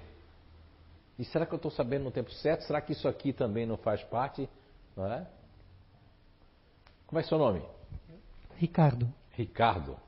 Olha, sabia, Ricardo, que eu queria ser Roberto? Minha mãe botou meu nome. Eu queria ser Roberto, nome, o nome que eu gosto, né? Sim, sim. Aí depois eu vi, é, com o tempo, que esse negócio de nome, aí eu tinha uma vergonha tão grande, porque lá no Nordeste, é a pior coisa quando a pessoa se chama José é chamar alguém de Zé. É, se a professora me chamasse de. Posso chamar de Zé? Meu Deus, minha vontade era de bater na professora, enfiar uma faca nela, furar o estômago dela, arrastar o cabelo dela, botar um chiclete debaixo do negócio dela, matar ela. Porque vai nascer no Nordeste e chama alguém de Zé. É a pior coisa do mundo. Porque é um Zé Ninguém, é um Zé Bestado, é o Zé não sei o quê, é o Zé Talado, é o Zé Calado. E aí, o que é que eu fiz para domar esse preconceito horrível que colocaram dentro de mim? Eu deixei as pessoas me chamarem de Zé. E hoje até gosto muito quando as pessoas me chamam de Zé. Não é, Ricardo? Agora, Sim, que nome sim. lindo, viu, Ricardo? Mais bonito que Zé. Não é? Acho que Ricardo, se não me engano, era um nome romano, né? Eu também não sei. Não me É, recordo. não recorda, né, Ricardo? Também é muitas encarnações para recordar. Não sei. Ricardo, você faz quanto tempo está aqui? Como é que veio parar aqui, Ricardo? Através de um primo meu. Um primo? Sim. Olha tá vendo que primo bom? Como? Que primo bom. Sim, tem sim. primo que bota a gente enrascada, mas tem primo que é bom. Ah, sim, sim, Eu sim. tive um não, primo esse- que, em vez de me trazer para. Ele me dava era cachaça para pescar camarão cru, comer e tomar aquilo. Eu achava horrível. Né? Mas Como é que vamos você lá. conseguia? Eu tinha uns 14, 13 anos. Então, e, e- Ricardo, tem feito diferença conhecer? Sim, bastante. É. Tenho procurado ler bastante, tenho procurado pesquisar Que e. bom, Ricardo. É o conhecimento que nós vamos levar daqui o amor que a gente empreender. Porque o amor ele tem vários condicionamentos, né? São os condicionamentos muito bons, que é o perdão, a compreensão, o entendimento. O que é que é contra o amor? A raiva, o ressentimento, não é? O egoísmo. querer saber, é porque quando a gente quer saber o, por que aconteceu aquilo, a gente foca só nisso, a gente perde tantos anos, meses de vida, perde neurônios, perde energia, perde um monte de coisa e não colabora com o universo. Então Exatamente. ninguém é santo, mas as pessoas têm que ter essa força, Uhum. né? Empreender essa força, porque muitas vezes a gente faz um trabalho em grupo e a- através do que eu vejo no grupo eu fico assim perdido ou perdida, dizendo meu Deus todo mundo está está fazendo e eu não estou fazendo, eu estou fazendo? Sim, é verdade. É verdade. E você tá, você faz quanto tempo que está vindo? Olha, eu vim um tempo, aí antes da pandemia, né? E motivado até pelo meu primo, que me falava muito, eu perguntava muita coisa para ele. Que legal. Aí veio a pandemia, aí fechou e eu não, eu pensei que continuava fechado. E um tempo depois eu estava passando aqui, vindo da Cooper, aí eu pensei, eu vou agradecer, né, tudo que foi feito por mim e tal. Aí eu vi que estava aberto. Que legal. Aí eles me convidaram para palestra, eu perguntei, mas pode ficar? Pode, pode. Ah, então tá. E dali em diante eu vim. Deve estar fazendo quanto tempo agora nesse um mês? Não, mais, né? Dois, dois, dois meses. É dois meses, né? Que bom, Ricardo. E você conhecia o projeto da Detera? Hum, não, Não, não. né? Hum, Que bom. Você já sabe o seu grupo natural de inteligência já? É o ai, ai, ai, neutro emocional. Muito bom. Então é da família do, do Eduardo aqui que está aqui, né? Ele está aqui, ó. Hum. Aqui mesmo, aqui mesmo. Não é? Então, aí você sabe que tem essa questão de- da dificuldade de dizer não, né? Sim. Quer dizer o não, mas não sai. Exato. É, você, você tem que se preocupar muito, porque quando a gente está nessa, ne- nessa psicosfera do neutro emocional, é, os emocionais têm muita tendência, porque não existe melhor, grupo melhor ou pior. Não é? Muita gente acha assim, ah, eu vou ser do grupo da Jaci, né? Hein? Porque é o grupo mais alegre. Meu Deus, mas não é. Tem um monte de coisa ali que é uma dificuldade. Uhum. Dificuldade que ela tem de, de- de continuar naquilo, continuar alguma coisa, né? Hein? Quer continuar aquilo, mas não consegue. A crítica das pessoas, dos filhos, não sei de Sim. quem. Né? As pessoas querem ela, já tem com esse cabelo lindo, maravilhoso, branco, mas aí os filhos querem dizer assim, mas meu Deus, essa menina não cresce, né? É, Então tem dificuldade. Agora, lógico, você tem que ter, é, é, Ricardo, esse conhecimento vai lhe facultar você se melindrar menos. Não quer dizer que o neutro emocional vai ficar curado no melindre. Sim, pode. Pode, porque eu tenho um feedback do, do- do Eduardo que eu posso falar, porque ele, ele já, certas feitas já me falou bastante, que ele, ele luta constantemente. Ele agora, ele, ele, porque quem mais, quem mais conhece, mais será cobrado. O Eduardo, ele, você não sabe quando ele chegar no mundo espiritual, se ele conseguir, ele já vai numa nuvem assim, ó, iluminada assim, surfando. Por quê? Porque olha só, ele passa, ninguém sabe a vida do rapaz. Ele está aqui, ó, colocando esses sozinho, porque ninguém quer. Os obsessores disseram assim: deixa ele sozinho que a gente acaba com ele aqui. Não. Os espíritos de luz estão ali com as asas ali, ó, protegendo ele assim, com as asas bem grandes, né? E é não, em vez em quando eu vejo um espírito ali, eu não quis dizer para ele, tem um espírito ali, né? Que é o, o irmão André ali, junto com outro irmão ali, que são trabalham aqui na, na casa e eles estavam ali, ó, assessorando ali, dando força. Por quê? Porque o, o- o Eduardo ele filma tudo aqui, ele vem aqui quarta, vem domingo, vem não sei o quê. Aí depois ele ainda tem um trabalho filmando lá no, no trabalho dele, que ele faz isso também, né? Ainda tem uns extras que ele faz, que nem sabe se vai receber os extras, cara. Já pensou? Aí é tanto conhecimento que se ele não se modificar, ninguém vai conseguir mais se modificar como neutro emocional. O que eu digo modificar é o espírito, porque ninguém se modifica, a gente melhora. Uhum. O Ricardo está nessa aparência de hoje, que não é a sua essência real, mas é a sua aparência como um GNI, com a personalidade de um neutro emocional. Já notou que os animais e as crianças gostam de você? Sim, Não é muito especial isso? muito. Então, mas tem gente, ó, que nasce na, na- na pele do neutro, é, em vez de vir como neutro emocional, vem com neutro racional, né? As crianças não gostam de você? Pois ela vai falar ali. Gosta também. Só que o racional ele pode fazer assim, ó. Virar a pá, sabe?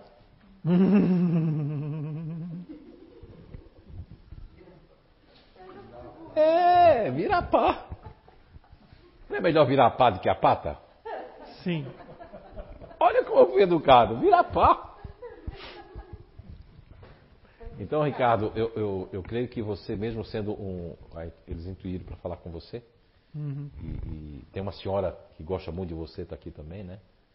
E tem um carinho muito especial por você. E que também ajudou a guiar você até aqui, né? Tá certo? E ela está muito emocionada por você estar aqui, por você ter tido a força de vir, né? Uhum. Seu primo só foi um instrumento, não é? Sim. Tá? Essa emoção agora não é minha, Uhum. é dela. Até eu fico.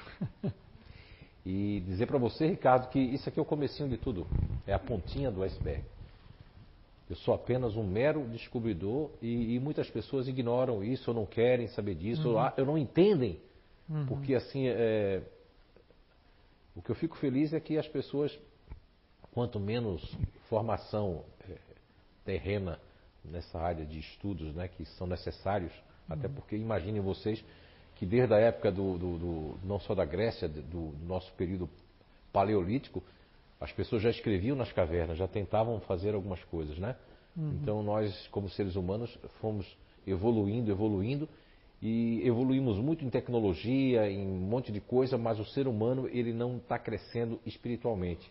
Então é por esse motivo que nós temos essas pandemias, todas essas as coisas para ver se a gente, assim como o Buda, o desperta, né? A gente desperta também, né? Juntamente com esse conhecimento espiritual.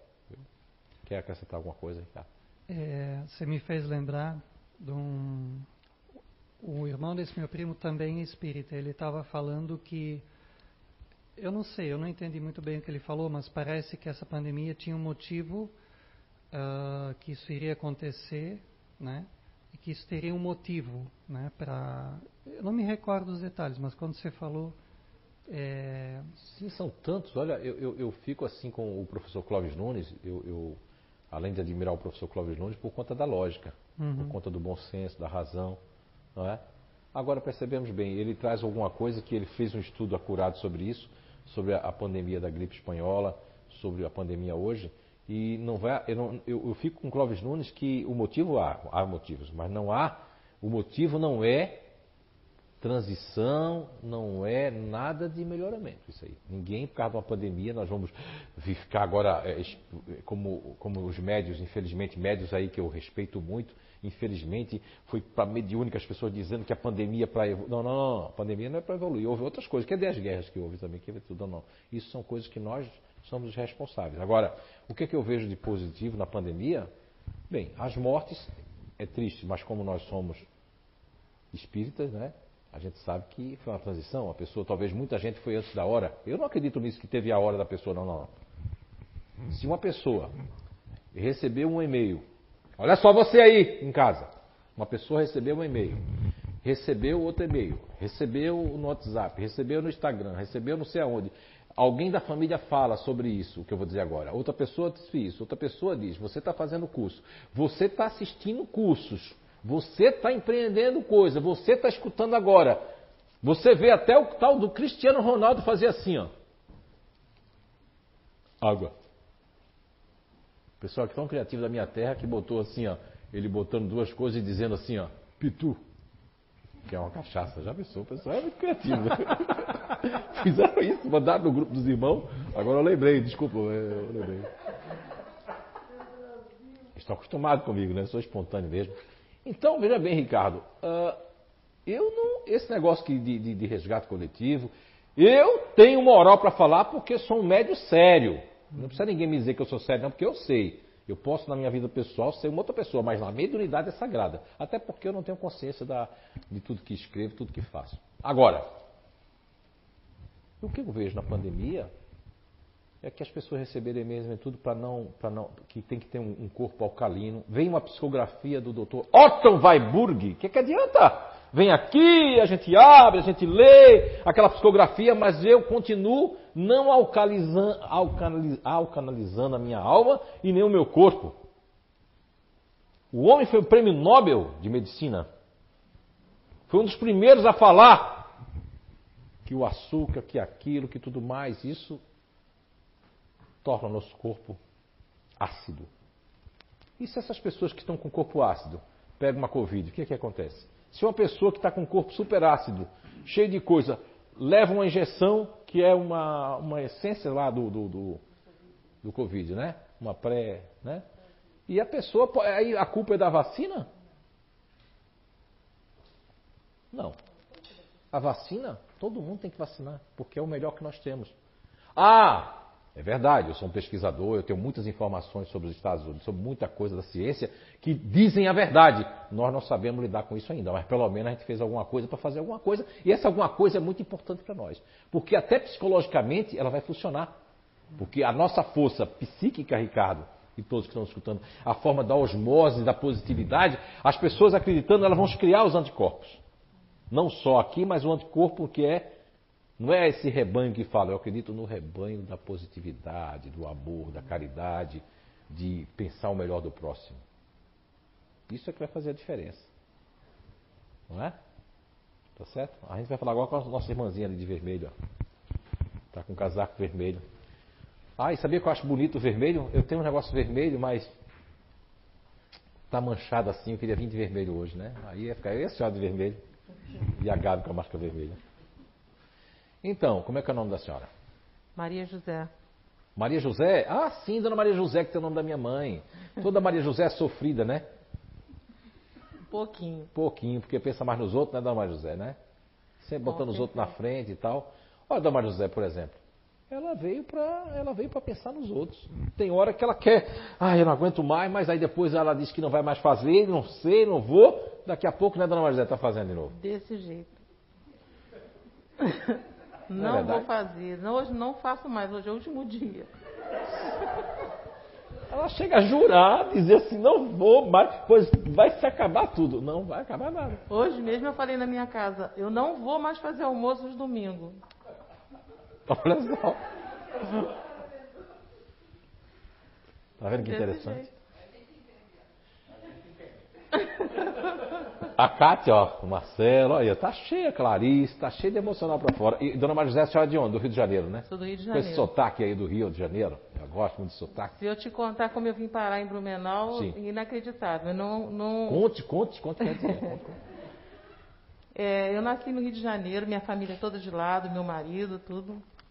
E em dezembro de 2017, assim que passou o Natal, na semana entre o Natal e o, e o Ano Novo, o Réveillon, a minha filha recebeu uma ligação da chefe dela propondo, propondo a ela de, de vir ser transferida para Blumenau. E ela tem uma filhinha, que hoje está com sete anos, e, e não- era só ela e a filha, eu e meu marido. Meu marido tinha acabado de se aposentar por invalidez, que teve um, um derrame, e ela tinha três dias para pensar. Olha só. E nós ficamos três dias, nós três, eu, ela e meu marido em casa, que a gente não conseguia ter paz. A gente não ficava na cozinha, não ficava no banheiro. Se um fosse para a cozinha, ia todo mundo junto, e a gente não conseguia fazer nada, pensando no que ia fazer. Poxa vida. Aí o meu marido falou assim, olha, eu estou aposentado, não estou mais trabalhando, e ela para ela ir, ela não vai deixar a menina. E também ela ir sozinha para lá sem conhecer ninguém com a menina também não dá. Falou para mim assim, ué, nós vamos com ela. É, tá bom. Aí, ó.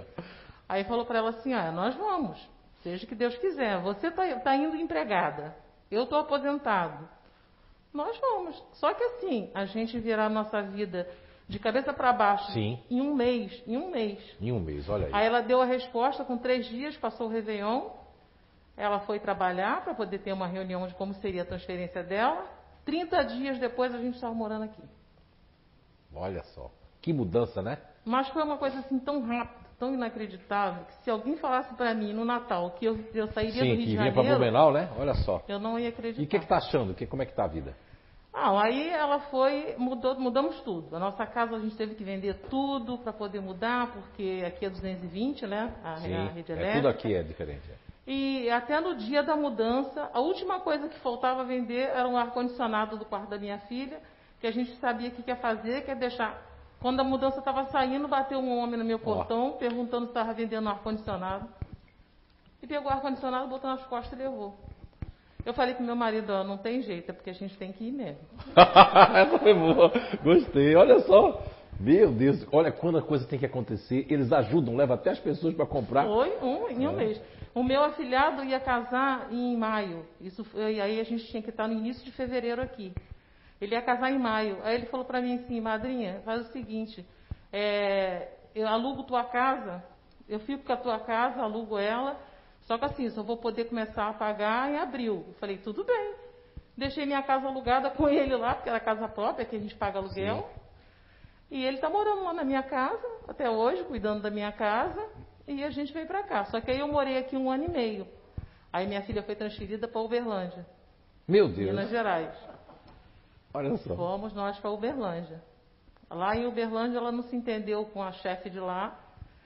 E aí nós voltamos a morar aqui de novo. É porque aqui é para onde você É porque nós tínhamos que vir para cá. É, que coisa. Aí nós fomos aqui há 10 meses. Sim. Entendeu? E eu comecei a procurar uma casa para poder ir e procurei na internet. E achei a casa aqui pela internet. Olha só, tá vendo? A espiritualidade ajuda, né? Podia ter achado outra casa, né? Não estaria aqui no, Não, no e a projeto. gente né? voltou para morar aqui pertinho. Eu moro aqui pertinho, na, na rua Amazonas. E, e pela internet que eu achei, comecei a frequentar. Eu acho tão fascinante essas histórias, né? Que nos trazem, que nos reúnem, né? E que traz a todos nós para confabularmos quem está aí na internet aí. Não importa se você está em Portugal, se está na Nova Zelândia, se você está na Austrália, se você está aí na, na Dinamarca, se você está na Holanda, eh, em qualquer lugar do Brasil, mas nós somos uma família universal. E a história da Dona Maria José, junto com a do João Vitor, do Leandro, tantos outros que chegam aqui, né? E que a minha mesmo há 20, quase 25 anos atrás, né? Então, assim, eu acho fascinante, viu? E a nossa vida mudou assim muito, porque a gente veio pra cá sozinho, sem conhecer lugar, Ninguém, né? sem conhecer ninguém, Olha sem saber só. nada. Os três primeiros meses tinha dia que a gente, eu chorava, porque eu não conhecia nada. Minha filha trabalhando. Meu Deus, né? Eu, meu marido e, meu, meu marido com sequela do AVC. E a minha netinha com três anos, né? Com quatro anos. Olha só, sequela. tá vendo você? E Tá a gente vocês? começando do zero, assim, sem conhecer nada, nada, nada. E o seu marido, sequela de AVC, É, a senhora cuidando, olha, cuidando da pequenininha, da neta. E vocês, qual é o problema de vocês? Qual é o problema que vocês têm para dizer que eu não vou, eu não vou dar palestra, eu não vou no CEIU porque eu vou pegar lá o Covid, eu não vou isso porque eu tomei a vacina no braço, é? A Guisa tomou vacina e foi dar palestra. Eu até disse, ah, que bom. Eu disse essa daí, né? Mas Aí fato que ela a não ia. gente, A gente ficou assim, como que a gente conseguiu vir parar em Blumenau assim? Não, não dá para acreditar, né? Como que isso aconteceu assim, tão rápido, em um mês? Em um mês, é verdade. Olha, Desfazer a tua vida toda assim num estado e mudar para outro sem conhecer nada. E, e Foi uma, uma coisa e muito uma coisa que ela sofreu é que ela estava acostumada no Rio a ser uma pessoa que estava vendo tudo, ajudando todo mundo, tava, tinha uma interatividade com a vida, com as pessoas, né? A vem família pra, toda. Que a gente vem pra cá e fica isolada, cuidando do marido com sequelas do AVC, cuidando da netinha, sem conhecer ninguém. Tu imagina? Aí, aí é que tá. Se você faz a coisa certa, ela recebeu muita ajuda. Não só que comprou o ar-condicionado dela, mas aqui ela já achou a casa, já achou um, um lugar para vir, né? A filha voltou de Uberlândia, porque se você estivesse para Curitiba, tinha dado certo. Curitiba é 110. Quando a pessoa mora em Curitiba e quer mudar para Blumenau, aí vai ter que vender tudo também. Não, aí quando ela foi mandada embora, ela tinha 10 anos de empresa. Lá em Uberlândia, ela, a gente tinha a oportunidade de voltar para o Rio. Sim. Porque a empresa levava ela de volta né, para o Rio. Mas aí nós pensamos, ela também tinha conhecido um rapaz aqui antes da gente ir para Uberlândia, e eles tinham casado. E, e aí nós pensamos e achamos melhor voltar para Blumenau. Que bom. Em vez de ir para o Rio, vamos para Blumenau, porque lá tem mais oportunidade de emprego, Qualidade de vida a também. gente gostou de morar aqui, aí a gente preferiu vir para cá. A família lá no Rio que não entendeu nada, né? Porque a gente saiu porque ela foi transferida. Sim. Aí depois não. Eles não entenderam muito bem isso não. Inclusive meu filho que mora lá. Eles não entenderam muito, mas é, faz parte, né? Faz parte. Eu quero até é, consertar o que eu falei. Qualidade de vida, não, não. A qualidade de vida tem em todo lugar. Quem faz a qualidade de vida é você. Você que faz o ambiente. Você pode viver dentro de uma favela muito perigosa, mas se você tem qualidade de vida dentro de você, se você faz o bem, de alguma forma você vai estar ali. É porque assim, a dona Maria José, eu acredito muito que a proteção ela é equivalente ao esforço do que nós empreendemos. A espiritualidade há muito tempo atrás passou para mim muitos ensinamentos de que é através do esforço que nós empreendemos para domar as, as nossas más tendências, né, que tem lá no Evangelho segundo o Espiritismo, onde se intitula os bons espíritas, né? Reconhece-se o verdadeiro espírita pelo, pelo esforço que empreende para domar as suas más inclinações ou as suas más tendências. Então, quando, quando Kardec recebe e traz esses ensinamentos para nós, eu vejo que e percebo que isso posso dizer da minha família, que tem pessoas que estão à sorte, pode ser até filhos meus mesmo, que tem só é a, é a sorte. Aí, já entendeu? Sabe o que é sorte, né? Sorte, qual é o contrário de sorte? É, eu não acredito em sorte em azar, mas tem que usar essa palavra sorte, né? Então a sorte é a seguinte, é você tem que proteger você mesmo. Tem pessoas que aí já tem que ter al- alguma proteção a mais porque ela está se esforçando, vai fazer alguma diferença e está fazendo alguma diferença. Foi o que aconteceu com vocês. Isso ia fazer uma diferença na vida de vocês, a senhora já fazia a diferença na vida dos outros e tinha um planejamento para ser aqui. Olha que foi para lá, que voltou para cá, por quê? Porque tinha que ser Tinha um período aqui. cá. Entende? Então, assim, ó, não importa o lugar que você vá, todo lugar tem qualidade. Eu quero consertar o que eu disse. Quando eu digo que qualidade de vida é que a gente faz uma comparação em, em, em ter menos perigo, né? Mas a pessoa pode desencarnar em qualquer lugar. Eu conheço história que a pessoa não desencarnou em tal lugar, quando foi na calçada de casa, veio um carro e desgovernou-se e matou a pessoa. E ela não morreu no acidente lá, de uma plataforma. Um vizinho antigo de onde nós morávamos. Ele, so- ele saiu do acidente, todo mundo assim, meu Deus, foi Deus que salvou, né? Mas ele, tá vendo que era para ele desencarnar lá? Aí sim, isso aí eu achei que era porque a pessoa saiu de um acidente, numa plataforma, saiu vivo, e depois desencarna na frente de casa porque um carro perdeu a coisa e bateu lá e ele morreu. Tá vendo você? Isso sim se chama era a hora da pessoa. Agora, outros lugares, essa mania que os espíritas incautos, né? ou os espíritas supersticiosos, ou os espíritas que não estudam tanto, que deveriam estudar, por que não assiste uma série completa? Não fica lá duas, três horas nas redes sociais e por que não tirar para o teu espírito aquele estudo, como vocês estão tirando hoje aqui, como vocês estão tirando aí? É? É muito importante. Agora, tudo demais também não é bom. Não é, João Vitor? Trabalhar até aquele ali, fazer aquilo ali. Não é, Leandro? Senão, a pessoa não vai. Sim, dona Sandra, quer falar? Obrigado, dona José, por, por partilhar. Ela fez assim, não? Ah, não foi não? Olha, tem o, o espírito da dona, dona Ferreirinha, tá levantando a mão dela. Aqui também tem um, os espíritos, fica tudo por aqui, né? Enfim. É, gente, eu, depois eu converso mais com vocês também, tá? É, eu ia pedir para. Porque senão daqui a pouco eu vou pelo menos dar meia hora de conhecimento agora, né? Isso aqui foi conhecimento ou não foi? Depende da tua interpretação, do teu egoísmo, do teu egocentrismo, da tua aparência, né? Que é uma duas palavras que nós iniciamos hoje, falando de essência e aparência. A aparência que nós temos hoje, essa aparência, né? Eu, por exemplo, tenho essa aparência aqui, mas no mundo espiritual eu posso ter outra aparência. Né? E estou aqui disfarçado, entende? Né? Então, os grupos naturais de inteligência, a gente falou com algumas pessoas aqui que foram mais emocionais hoje, né? Racional. Ativo ninguém falou, só carregou o microfone até agora, né?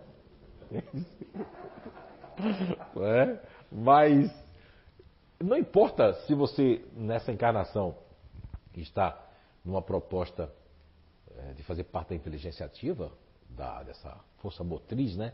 De todo esse empreendedorismo de, de fazer, de terminar, do dever, de, de buscar, de agir, de estar tá movimentando-se, né? Tanto é, mentalmente como fisicamente, não importa. O que importa, se você veio como uma pessoa ativa, é que você tem que se preocupar que você não pode ficar parado. Porque quando você fica parado, você vai ficar mais parado, e quanto mais parado o ativo fica, mais ele fica enfermo. Porque se a proposta é para a pessoa ficar ativa, agora é lógico, um ativo que está se alimentando mal, um ativo que está, é, em vez de ter ansiedade positiva. existe ansiedade positiva? Sim. Papai do céu, a natureza não faz nada errado. Quem distorceu tudo isso fomos nós. Não é? Está escutando barulho? É, assim mesmo. É, ó. Ela pensou que era um espírito aqui, né? Ela, ela achou que era um espírito de porco. Fazendo assim, ó. Não é? Mas não é, não é espírito, não. É ela que, que é médium aí faz isso. Não é? E, então, mas eu falava de que dos ativos, né? Então, o porco agora tirou. A ansiedade negativa e positiva, porque assim, a natureza, Papai do Céu, não construiu nada de errado. Está tudo certo. O homem foi que detupou, o homem que, que a gente vê uma baleia jubar daquela em Santa Catarina. Vocês viram ali o que é que a gente está jogando no lixo, o que a gente está jogando no planeta? E até no espaço a gente está jogando lixo. A gente está empocalhando até em volta da Terra. Tudo por causa de quê? Leia a questão 895 para ver se entende né, um pouco. Mas a ansiedade positiva existe? Sim, eu vejo a ansiedade como uma coisa positiva. Eu sou um dos poucos autores do mundo que vê a ansiedade como uma coisa positiva. Agora depende da tua interpretação da ansiedade. Porque a ansiedade, assim como o nome marketing, assim como outros nomes, podem ter várias conotações. Há, uma, há um caminho da, da ansiedade que as pessoas acham que a ansiedade está ligada ao medo, está ligada à vida cerebral, está ligado. Já foi. Já teve, já porque era o dispositivo de nós corrermos, de lutarmos. É o dispositivo, a amígdala cerebral funciona como um dispositivo de preparação para que o nosso corpo entre num estado de quê? De defesa. Assim foi ancestralmente e foi evoluindo. Assim como evoluiu tudo em nós, os pelos, os, tudo nós fomos evoluindo, e a ansiedade evoluiu. Só que hoje, muitas, a maioria das pessoas ativas, tirando o, o GNI intimidador, os outros demais, que é assim em todos os grupos. Se a gente for no, nos racionais, a gente tem que tirar o GNI otimista, que não vai ser como os outros racionais. Se a gente vai para o ativo, nós temos que tirar o GNI intimidador. Se a gente vai para o emocional, nós temos que tirar o GNI diferente. Porque existe uma disparidade nesses três que fazem parte lá do outro. E temos o outro ainda, né? Porque nós temos o emocional, nós teremos um, do racional nós teremos um, e do ativo nós teremos um. Então são três que têm uma certa diferença com os demais. Agora, quando a gente fala do, da inteligência ativa, os outros três, que são o futurista ativo, o continuador ativo e o fazedor, que são as três personalidades que estão encarnadas nesses grupos de natural inteligência, eles vão ter uma ligação com esse dispositivo. Só que a ansiedade faculta-lhes o empreendedorismo, isso não é positivo, não? A ação, o fazer, o terminar, cumprir o dever, mesmo que eu não queira. Como hoje eu escutei de uma pessoa ativa dizendo assim: É, o meu corpo eu não queria, não queria, não queria, mas o meu dever disse: Tu tem que fazer, tem que ir lá. Eu vou lá e faço. Isso é um dispositivo natural que eu estou experienciando e experimentando porque assim eu me programei para fazer. E se você estuda a reencarnação e você vê essa descoberta natural, do qual eu sou apenas um mero descobridor, nessa redundância que eu falei agora, você vai perceber que ela traz muita lógica, porque senão não haveria lógica de o Ricardo nascer no emocional, a Gabriela nascer lá no ativo e a Dona Maria José no emocional, o Leandro lá no racional, a Gisla no racional, a Tuane, né? A Tuane lá no, no, no racional, a Cátia no emocional, a Jaci no racional. Ah, agora deu um branco. A Águida, né? Também no emocional, né, Águida? Também. E aí? O Ranieri lá no, no racional, né? Com ativo. Olha só. E os nossos filhos? E o filho da Dona Maria José? E a filha dela lá? E o marido? Qual é o grupo deles? A experiência deles não vai ser a mesma dela. Mesmo que tenhamos o Ricardo e o Eduardo, ou a Pamela e, e, a Dona Maria José, as experiências, ou a Cátia Freire, as experiências são diferentes. Os espíritos são diferentes. A essência é uma construção diferenciada. Então, as pessoas que estão no ativo têm uma ansiedade positiva de tudo que eu falei. Agora, a ansiedade pode se tornar, se tornar negativa? Sim. A precipitação, a preocupação desvairada, o julgamento apressado, a raiva contida, a irritação, a intolerância com o tempo. O tempo é relativo, né? O tempo é uma relatividade da Terra. Albert Einstein não completou os seus estudos ali, as suas descobertas com a relatividade do tempo. Mas o tempo, ele pode ser linear, pode não ser linear, pode ter uma estrutura diferenciada nos outros mundos, pode ter uma estrutura diferenciada no mundo espiritual, como muitos já têm atestado que o tempo lá não é o mesmo daqui. Mas nós queremos que os espíritos, que as coisas que vão acontecer, aconteçam no nosso tempo e não no tempo daquilo que está sendo preparado para acontecer. O que são dias para nós pode ser que seja diferente, ou que os caminhos que as pessoas estão enviando as coisas, como aconteceu com, com, o depoimento aqui da Dona Maria José, como aconteceu com o próprio Ricardo, através de um primo, aquela coisa foi vindo, foi impulsionando, uns mais rápido, outros mais demorados. Mas a decisão é nossa. Não importa se eu nasci na inteligência ativa, se eu tenho que empreender, fazer. Eu, lógico, que o meu espírito vai cansar, por quê? Porque o que cansa é o meu espírito. Mas o meu espírito não vai cansar. Ah, não cansa? Ou cansa? Não, vai depender. Se eu tiver um corpo que está lá na questão 366, 67 e 369 do Livro dos Espíritos, nos fala que quando o organismo ele está perfeito, o instrumento está perfeito, o nosso espírito consegue se manifestar melhor conseguimos pensar melhor. Você chega num lugar que a pessoa está passando fome na África. Por que aquelas crianças não aprendem? Porque o nosso cérebro precisa de 20% de oxigênio, mas precisa também de alimento, de proteína. Precisa de o alimento para o corpo para que o espírito possa se manifestar. Então é um conjunto de uma boa alimentação. Quantas dietas faz as pessoas adoecerem porque vai fazer uma dieta para poder ficar magrinho ou ficar magrinho, para ficar, ficar assim. Pra... Não, não, a gente tem que fazer uma dieta para viver melhor enquanto nós estamos aqui. Então não importa se você é da inteligência ativa, da inteligência racional, da inteligência emocional. Porque você ter esse conhecimento, quanto um privilégio, vocês que estão assistindo a gente pela primeira vez, não estão entendendo quase nada, vai lá, Aí é à vontade. Eu, o que é que eu vou fazer assistindo isso agora? Eu vou julgar? Eu vou condenar? Eu vou torcer o rosto? Ou eu vou buscar lá o projeto Identidade Eterna do ano passado, das gravações todas para entender, aqueles painéis com as pessoas aqui comprovando, né?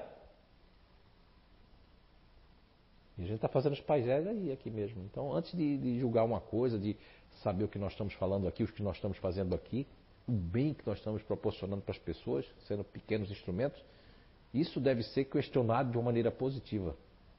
Então, a ansiedade positiva é maravilhosa. E a ansiedade negativa existe em todo, na maioria das pessoas. Tem outras que não vão sentir isso. Como a Jaci, eu, outros assim que não vão sentir tanto isso aí. Mas alguns aqui vão sentir. Vão sentir mais, vão sentir. A própria Tuane, que vamos considerar muito mais fria do que a Guisa, mas ela pode sentir uma ansiedade de um conflito, de algo que ela vai achar que aquilo pode ser uma cobrança, ou que aquilo pode acontecer e que aquela pessoa vai me cobrar aquilo, não é verdade? E aquilo vai gerar o quê? Na Tuane vai gerar um desconforto. Porque eu criei, mas veja bem, não foi ter nascido no neutro racional, né? Racional, neutro racional nascido nesse GNI. É porque eu estou achando isso. Quando é que eu acho isso? Quando eu estou devendo alguma coisa. Ou eu acho que estou devendo alguma coisa. Porque eu deixei de fazer alguma coisa, eu esqueci. Não é? Aí onde entra a aparência. Qual é o que era mais. O, o, caminho mais fácil é o que menos a gente faz. A gente faz o caminho mais difícil. Não estou dizendo que a Tuane faça isso, mas eu estou dando exemplo para qualquer grupo. Qual era o caminho mais fácil? Era chegar e dizer assim: olha, Marcelo, eu esqueci. Esqueci, pode isso. Não é o caminho mais fácil? Mas as pessoas não fazem. E não é só por conta do orgulho, da imagem, não, não. É porque às vezes as pessoas, elas criam as suas próprias tempestades. Muitas vezes nós criamos as nossas próprias tempestades. E aquilo vai ó, crescendo, aquilo ó, vai tomando assim. E se tiver uma pessoa que queira nos enfraquecer, que aí entra porque as pessoas, Leandro Coabes, que não pode colocar na cabeça. Eu, eu, eu sou muito crítico quando uma casa espírita ou as pessoas que estão no espiritismo é, colocam o obsessor como o ator principal. Eu percebo que os obsessores eles estão no papel deles, eles existem, não vão existir para sempre, o mal não existe para sempre, o diabo nunca existiu, o, o, o, o, cão lá do chifre, aquela coisa, não, não, não. Aquilo é licantropia, aquilo são imagens que Dante Alighieri, como outros criaram, do inferno, etc, etc. O que existe é que são momentâneos, de acordo com a nossa sintonia, de acordo com o que pensamos. Se nós não criarmos as nossas tempestades dentro de nós, não vai chover na nossa cabeça. Os raios da monoideia, da perturbação, não vai conseguir fluir. Porque vai vir o sol da luz, do amor que os espíritos querem que nós sintamos, aqueles que já partiram. Vai vir o sol do conhecimento e da lógica. Vai vir o sol que vai aquecer os nossos corações, as nossas almas, com aquilo que pensarmos melhor de nós e dos outros. Quando nós nos perdoamos, quando perdoamos aos outros, quando buscamos aquecer aquelas pessoas que estão frias, quando costumamos levar uma palavra boa para aqueles que já perderam a vontade de viver, aqueles que perderam a fé, aqueles que perderam o caminho, aqueles que tropeçaram e não sabem se levantar. Quando nós não criamos tempestade dentro de nós, logo vem a brisa do vento que acalma o que nos faz nos movermos ao encontro do sol. Nessa brisa que vem com o nosso esforço, com o nosso melhoramento, o sol penetra o nosso ser, clareia os nossos pensamentos e a intuição ela flui. Os espíritos conseguem se comunicar conosco.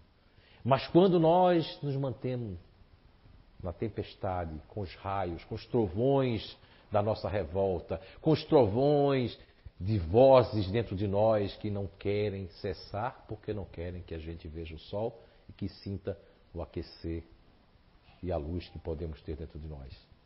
Então por hoje era isso. Que Papai do Céu abençoe a cada um de vocês aí na internet, nas suas casas, que abençoe todos vocês e que possam levar o pequeno, a pequena conversa de hoje para que vocês possam reviver isso dentro de vocês e que Oxalá que o meigo Rabi de Galileia possa nos orientar sempre. Muita paz, um beijo no coração de vocês.